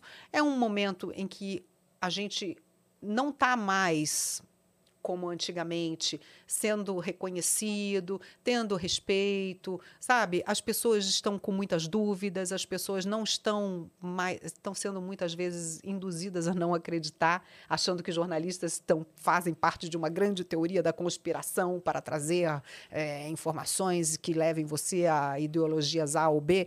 Enfim, é um momento difícil. Não é, não é fácil hoje ser jornalista. Mas eu falei, eu preciso, eu tenho que ir. E aí fiz a, a, a, a- minha. Ai, agora. Opa. Aquele momento em que vocês têm as, Tem os uma água. Olha só. Tem uma água aí Tem do uma seu água lado. aqui do seu E lado. a gente vai aproveitar então. Vamos lá? Falar do nosso show? Claro! Quinta-feira que vem, dia 9 de junho, estaremos com o Vênus com plateia ao vivo especial Dia dos Namorados. Teremos a presença de vários casais especiais. Inclusive já saiu o spoiler que eu tô sabendo. É, saiu o spoiler e já saiu quem é. Primeiro convidado, primeiros convidados confirmados, Mar Aberto, Tati e Gabi estarão com a gente Que lá. apenas amamos. Amamos muito, eles vão cantar. E agora eles são assumidamente um, Um casal, casal. e casados. Pois é. Então vai tendo muita novidade aí, tava na hora mesmo deles voltarem pro Vênus. E você que tá assistindo isso agora, você pode estar na nossa plateia. Exato. Como, minha parça? De duas formas. Primeiro, porque se você estiver em São Paulo, Grande São Paulo, perto daqui, dá pra vir. Você pode estar lá presencialmente no Hilários SP, tá? É só você garantir o seu ingresso. Coloca aqui no chat exclamação teatro, você já compra o seu ingresso. E se você tá. Cara, Cris, tô muito longe. Não dá pra ir. Mamamundi, tá lá na Rússia. Como é que vai fazer, meu Deus do céu, pra assistir? Você pode comprar o seu ingresso virtual. Porque aí, de onde você estiver, você compra o seu ingresso e assiste a gente. Lembrando sempre que o nosso ingresso virtual é aquele valorzinho baixinho, básico, que é só pra gente tornar possível a, a transmissão pra vocês, tá É. bom? E aí você compra, vai assistir. Ah, mas tem 10 pessoas em casa. Olha, cada uma vai um real de Pra cada um. comprar pra assistir. virtualmente é só acessar nv99.com.br barra Vênus barra live e tem lá em laranja um botão escrito comprar ingresso. Aí você compra lá e nos assiste quinta-feira que vem. É isso. Às 8 horas da noite, tá? Lembrando- Não vai ser às 3, não. É, 8 da noite, dia 9. Lembrando que o Mar Aberto é o primeiro casal confirmado, mas ainda tem vários. Teremos mais. Várias surpresas. Vários muito legais. Muito, a gente tá Né? muito feliz com esse, com esse episódio. Muito, muito, muito, muito. Volta, retomando. É, se eu conseguir agora, a gente, senão a gente faz aquela pausa do banheiro. Na verdade, eu tô, eu tô me recuperando da Covid, que eu tive Covid Você agora é pela primeira vez. Pela primeira vez. Eu, durante toda a pandemia, eu escapei, né? Sim. Consegui. Minha mãe só Matrix, teve agora assim, também. né? Aquele Matrix escapando do vírus. Mas agora eu caí e aí ainda tô meio assim, me sentindo Uhum. com um pouquinho de sinusite, mas já tô negativa, graças bem. a Deus. Uns quatro dias bem ruins. Putz. Bem ruins, bem mesmo, assim, mas tô ainda um pouco, sabe? Uhum. Mas enfim, É, você estava contando que você aceitou sua missão. isso. Entrei na, na, na CNN e, e peguei assim o, o, o- o jornal. É, era um jornal de três horas de duração. Um jornal com muito improviso, com entrevista que simplesmente brotava na minha frente, sabe? Não tinha assim um planejamento, não era algo que a gente pensasse antes. Então foi bem diferente de tudo que eu estava acostumada. E eu tenho certeza de que eu fiz assim o meu melhor e eu tenho certeza que eu entreguei um, um- um produto totalmente remodelado, fiz muito esse planejamento, coisa que não tinha. Era desse jeito que a gente estava falando antes, sabe? Quando você não sabe se você vai dar uma notícia triste ou, ou alegre. E, e- e o jornal era praticamente, como ele tinha três horas de duração, ele era praticamente montado no ar. Eu não tinha como ler o jornal todo antes. E aí é, coisa. as coisas iam chegando, iam entrando, e às vezes, ai, não, olha, não temos agora nem o que botar, porque o repórter não está posicionado, porque o entrevistado não fechou o Skype, é, enfim, fala aí alguma coisa. Chama aí um analista, conversa com ele. E eu, assim, né? Não era o formato que você Peguei muito acostumado. ali nesse começo, eu me sentia, eu dizia assim, parecia um pau de enxurrada. Sabe que o rio ia levando, eu ia agarrando as coisas, iam batendo em mim, Sim. e eu chegava, terminava totalmente Esgotada. arranhada, machucada. E, e, e, assim, eu falei, não, vamos, vamos organizar isso aqui, vamos formatar isso aqui, vamos botar tudo direitinho, bonitinho. E aí eu eu comecei a fazer um pouco essa parte também de, de bastidores, de organização e tal. Enfim, e isso se refletiu muito no resultado do jornal, com certeza. A gente começou a ter um aumento super significativo de audiência, tivemos momentos bastante importantes, a própria CPI da pandemia, a gente passava o dia inteiro assistindo, anotando aquilo eu, eu esgotava aqueles cadernos, sabe? Tipo aqueles moleskine que você escreve. Uhum. Eu esgotava vários daqueles caderninhos. Vários, anotando, anotando, anotando o dia inteiro, estudando aqueles assuntos, aqueles temas e tal. Então, é um trabalho extremamente intenso, com aquela ressalva que a gente estava falando agora há pouco, que você não pode errar. Não pode errar. Porque, é- é- no caso, por exemplo, da própria pandemia, errar é a diferença entre a vida e a morte. É. A gente não pode errar. Então, assim, a pressão muito grande, um sofrimento muito grande, num momento de notícias Medo muito também, difíceis, Aí entra o lado humano também, né? Sim. Você indo trabalhar com medo. tudo muito difícil. É, eu também tinha muito medo, tanto que eu falei para vocês, eu fiquei em casa, É. literalmente, de março até novembro, sem pisar fora do meu apartamento. E quando eu cheguei lá, por que, que eu consegui é, trabalhar? Porque o estúdio era com câmeras robóticas, câmeras remotas, então eu não tinha ninguém dentro do estúdio comigo, eu me arrumava em casa, me maquiava em casa, fazia meu cabelo em casa, chegava pronta, entrava no estúdio, fazia o jornal e ia embora para casa.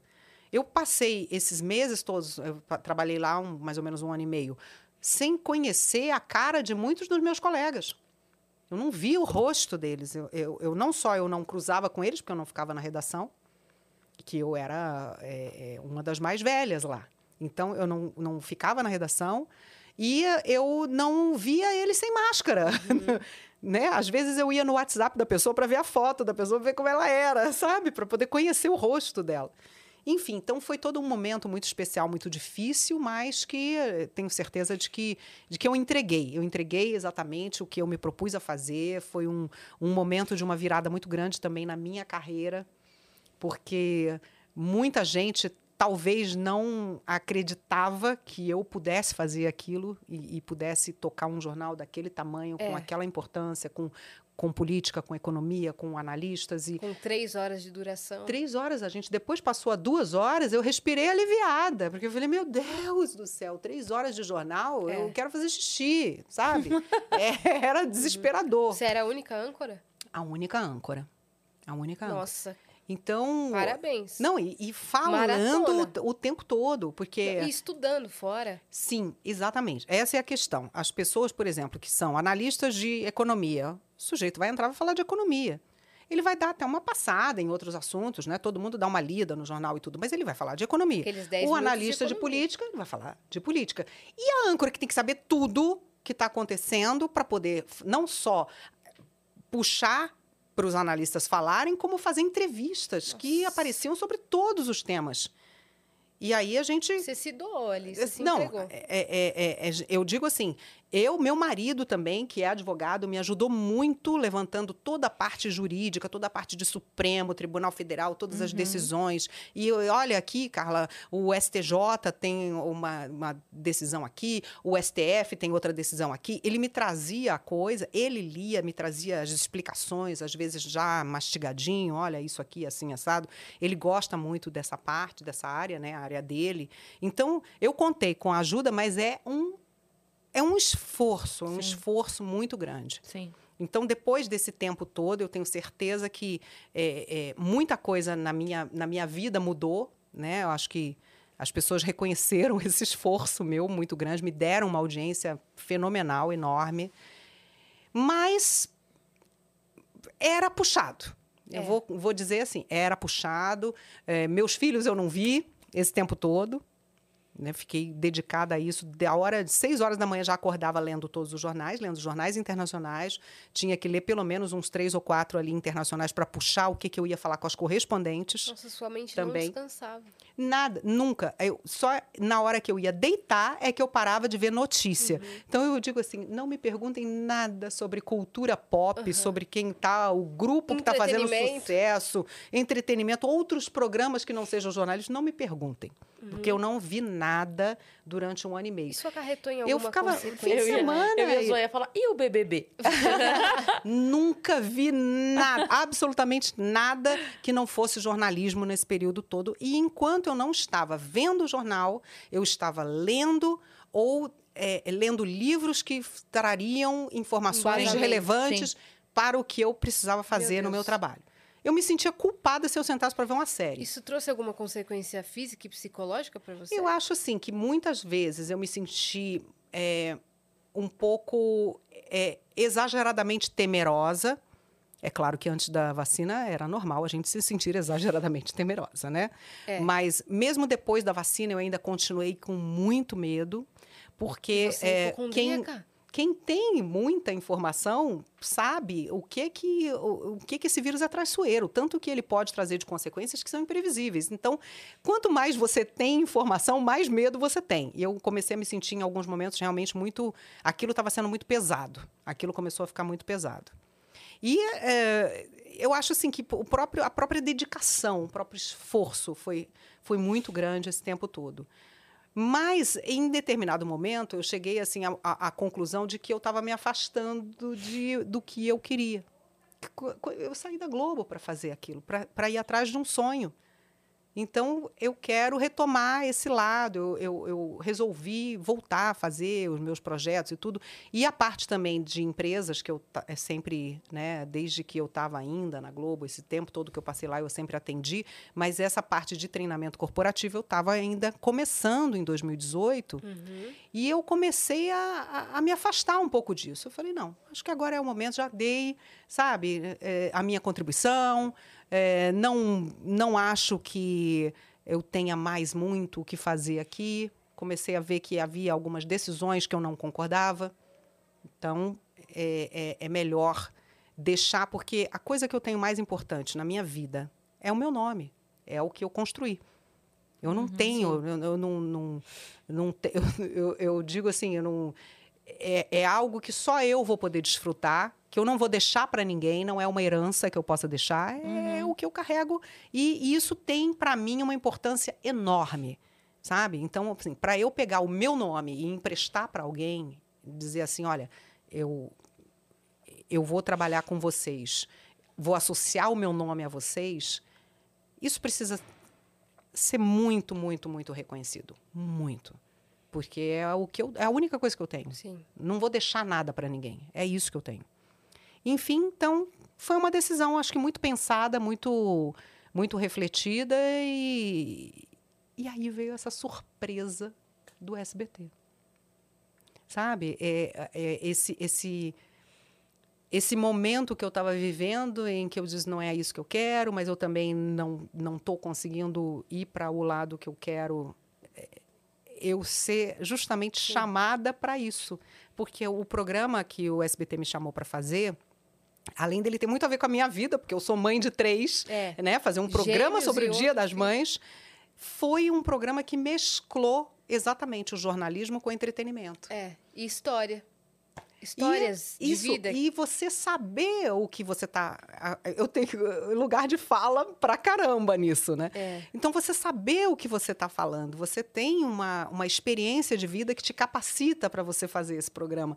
Quando eles me trouxeram essa ideia, eu fiquei assim, nossa, que tudo de bom, que maravilha. E esse foi um primeiro projeto. Então, eu acredito que com o resultado que teve, a gente vai ter outros também para fazer. Com certeza. vamos vamos conseguir. Foi muito legal, foi, muito, foi muito divertido, muito gostoso sim, fazer. Sim, você teve total a cara do projeto, então torço para que venham mais. Ah, torço nossa, é, isso. é muito, muito. É, foi muito gratificante. E, e, incrível, porque as pessoas também sentiram esse clima, né? A gente montou uma equipe só de mulheres uhum. para fazer o programa. E foi muito legal, sabe? Foi delicado, foi bonito, né?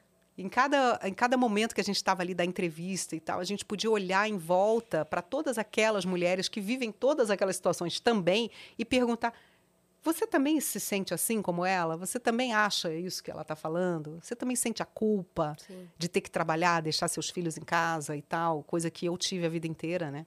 A gente tem que é. deixar e Sim. tem que deixar, às vezes, no fim de semana, como eu trabalhei cinco anos no Fantástico, uhum. fim de semana eu não vi os meus repórter. filhos. É, o Fantástico é um programa que vai lá no domingo. É. Então a gente simplesmente, todo fim de semana, ou você estava gravando, ou você estava de stand-by, para se caso acontecesse alguma coisa, você ir sim. gravar. Uhum. E durante a semana, às vezes, gravando. Sim, reportagem sim, sim. para exibir no domingo. Sim, durante a semana. Começa a semana, você já tendo as é. reuniões de pauta, fazendo a produção da matéria e tudo. Então, assim, esse dilema de deixar os filhos e não poder estar com a família, eu tive durante sim. muitos anos. Uhum. E é aquela coisa assim de se eu, se eu vou, eu deixo de estar junto. Mas eu fico para estar junto aquele meu trabalho, aquele salário, eu não vou poder oferecer Sim. o que eu posso oferecer estando lá. Sim, e não me realizo. é. Não me realizo como profissional. É um é um super dilema. É, é. Eu tenho certeza que muita gente nossa, vive isso. Nossa, é. Acho que é a vida de todas nós, né? Não tem como. Ah, toda mãe, eu acho que tem um momento em que para e diz assim: ah, e se eu largasse tudo e viesse uhum. cuidar do meu filho? Mas e quando ele crescer, que ele vai me largar e eu vou ficar é. com o quê? Porque aí você coloca toda a sua expectativa ali e aí também é, não é bom pra ele também, né? Não. Porque aí, a ao invés de você ficar com a culpa, você passa a culpa, né? É. Sim, Como e diz ele- aí impede ele de voar. Como também. diz o Homer Sim. Simpson, a culpa é minha e eu boto em quem eu quiser, né? eu adoro essa frase. Exatamente. E ele não tem a obrigação de te dar o que você está esperando dele. Exato. E ele não tem também a responsabilidade sobre as suas decisões. Então a gente não pode jogar isso em cima dele. É. A, a decisão é minha. Né? Decisões Exato. que eu vou ter que assumir. Eu- os meus BOs são meus, entendeu? Uhum. Enfim. Vem, é- vem- junto com o bônus do meu nome é só meu, vem junto com o ônus de o BO é só meu também. O BO é só meu. eu tenho que responder por ele. Não posso como é que, fazer como Homer, né? É, a culpa é posso minha, eu boto jogar em quiser. outra pessoa.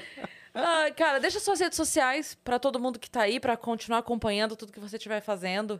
É, Eu tô um pouco, por causa justamente desse trabalho muito intenso que eu estava tendo, eu estava um pouquinho afastada de algumas, mas elas estão lá e a gente está voltando aí a, a abastecer com algumas novidades. É, O Instagram é arroba carlavilena A, Eu fiquei pensando. Twitter quê? Já- também. O Carla Vilhena já tinha sido pego? porque chegou uma cidadã que pegou o meu nome, botou, fez um tweet, apenas um, e nunca mais apareceu. Não sei o que, que houve com a cidadã. Entendeu? Então ela pegou o nome Carla Vilhena e eu comentei primeiro no Twitter e depois no Instagram. Eu tive que entrar no Twitter como Carla Vilhena A. Hum. Porque o Carla Vilhena já não estava disponível. E até hoje ela tá lá, só fez um tweet na vida. E desapareceu. E desapareceu, E tá sumiu. o seu nome lá. E aí eu perdi o meu nome. Então eu peguei o do Twitter e transferi para o Instagram, fiz o mesmo, Pra né, para poder ficar perfil, igual, para é. ser uniforme. E fui no TikTok, olha, agora já vou chamar a atenção do TikTok também. Fui no TikTok e também guardei, logo que, que começou e tal. Eu nunca fiz um TikTok na vida, mas eu falei, vou guardar meu nome, né? E abri um, a Carla Vilhena A. Só que como eu acho que eu não fiz os TikToks, eu não entrei na rede, não participei e tal, eles tipo sequestraram meu nome. Eu não consigo, eu boto minha senha, não entro mais. Uhum. Não consigo mais acessar o Carla Vilhena A. Alguém tá usando? Não, Ou só tipo, ninguém tá usuário usando? inativo e Tá, é, eu tem acho que mais. não sei o que aconteceu. Abduziram o Carla Vilhena A e eu não consigo mais entrar. E aí eu perdi o TikTok com o meu nome porque eles não conseguem me dar uma resposta. Outro dia me mandaram uma resposta lá do TikTok Brasil. Hum. Ah, preencha um formulário do Google. Aí eu preenchi e falei, gente, tá dando erro no formulário, eu não consigo. Aí eles pararam de me responder. Tipo, ah, não enche o saco, tá me trazendo muito problema. Não, a gente eu tem os perdi o meu contatos lá perfil. no TikTok, a gente vai, vai É, dar um toque. A gente Eu perdi. Aí eu falei um para os meus. É, vai dar um Vai dar um toque. vai dar um tique no toque. Eu falei para os meus seguidores que assim eles não vão poder ter o desprazer de me ver fazer dancinha, porque Pô. eu não tenho acesso. Mas seria bem Ao meu legal. perfil. se- Ou assim, é, get ready with me pra apresentar o jornal. Aí você monta o seu look. Você já pensou? Ia ser Aí bem eu, legal. eu, eu não vou fazer isso Maquiagem, porque eu não viagens. tenho TikTok, Yasmin. Caramba. Não vou fazer. O TikTok tá Poxa, perdendo toda, TikTok, toda essa que criadora pena. de conteúdo aqui. Tá perdendo. Quem sabe se eles não recuperarem seu username, né? Que se você começa a postar vídeo lá. É, aí eu Tá, TikTok? eu tô eu tô contando com isso. Eu acho que os meus seguidores vão ter esse desapontamento de não me ver fazer as dancinhas na moda, nada disso. Mas quem sabe, né? Atenção, Com essa TikTok. agora com essa carteirada de vocês É. aí eu consigo Quem vai dar um chegar sabe? lá, Quem né? sabe? É. Tá? Se inscreve aí no canal do Vênus, você que ficou até aqui também, pra gente chegar logo a um milhão de inscritos e fazer nossa festa. E você estará convidado, vocês estarão convidados para nossa festa de um milhão. E também nos sigam em todas as redes sociais, arroba o Vênus Podcast. É isso. Né? Eu já tô Mas- seguindo todas vocês, vocês interajam comigo, por Eu favor, vou interagir, tá? tá? Já tô já seguindo eu vou ficar carente Eu lá. vou ficar dando Boa. like em tudo, tá? E arroba Cris Paiva e arroba Yasiacine também nos Isso. nossos Instagrams pessoais, tá certo? É isso. Né? e compra ingresso pra nos ver dia 9 no teatro. No Hilários Virtual ou SP. pessoalmente. É. Beijo.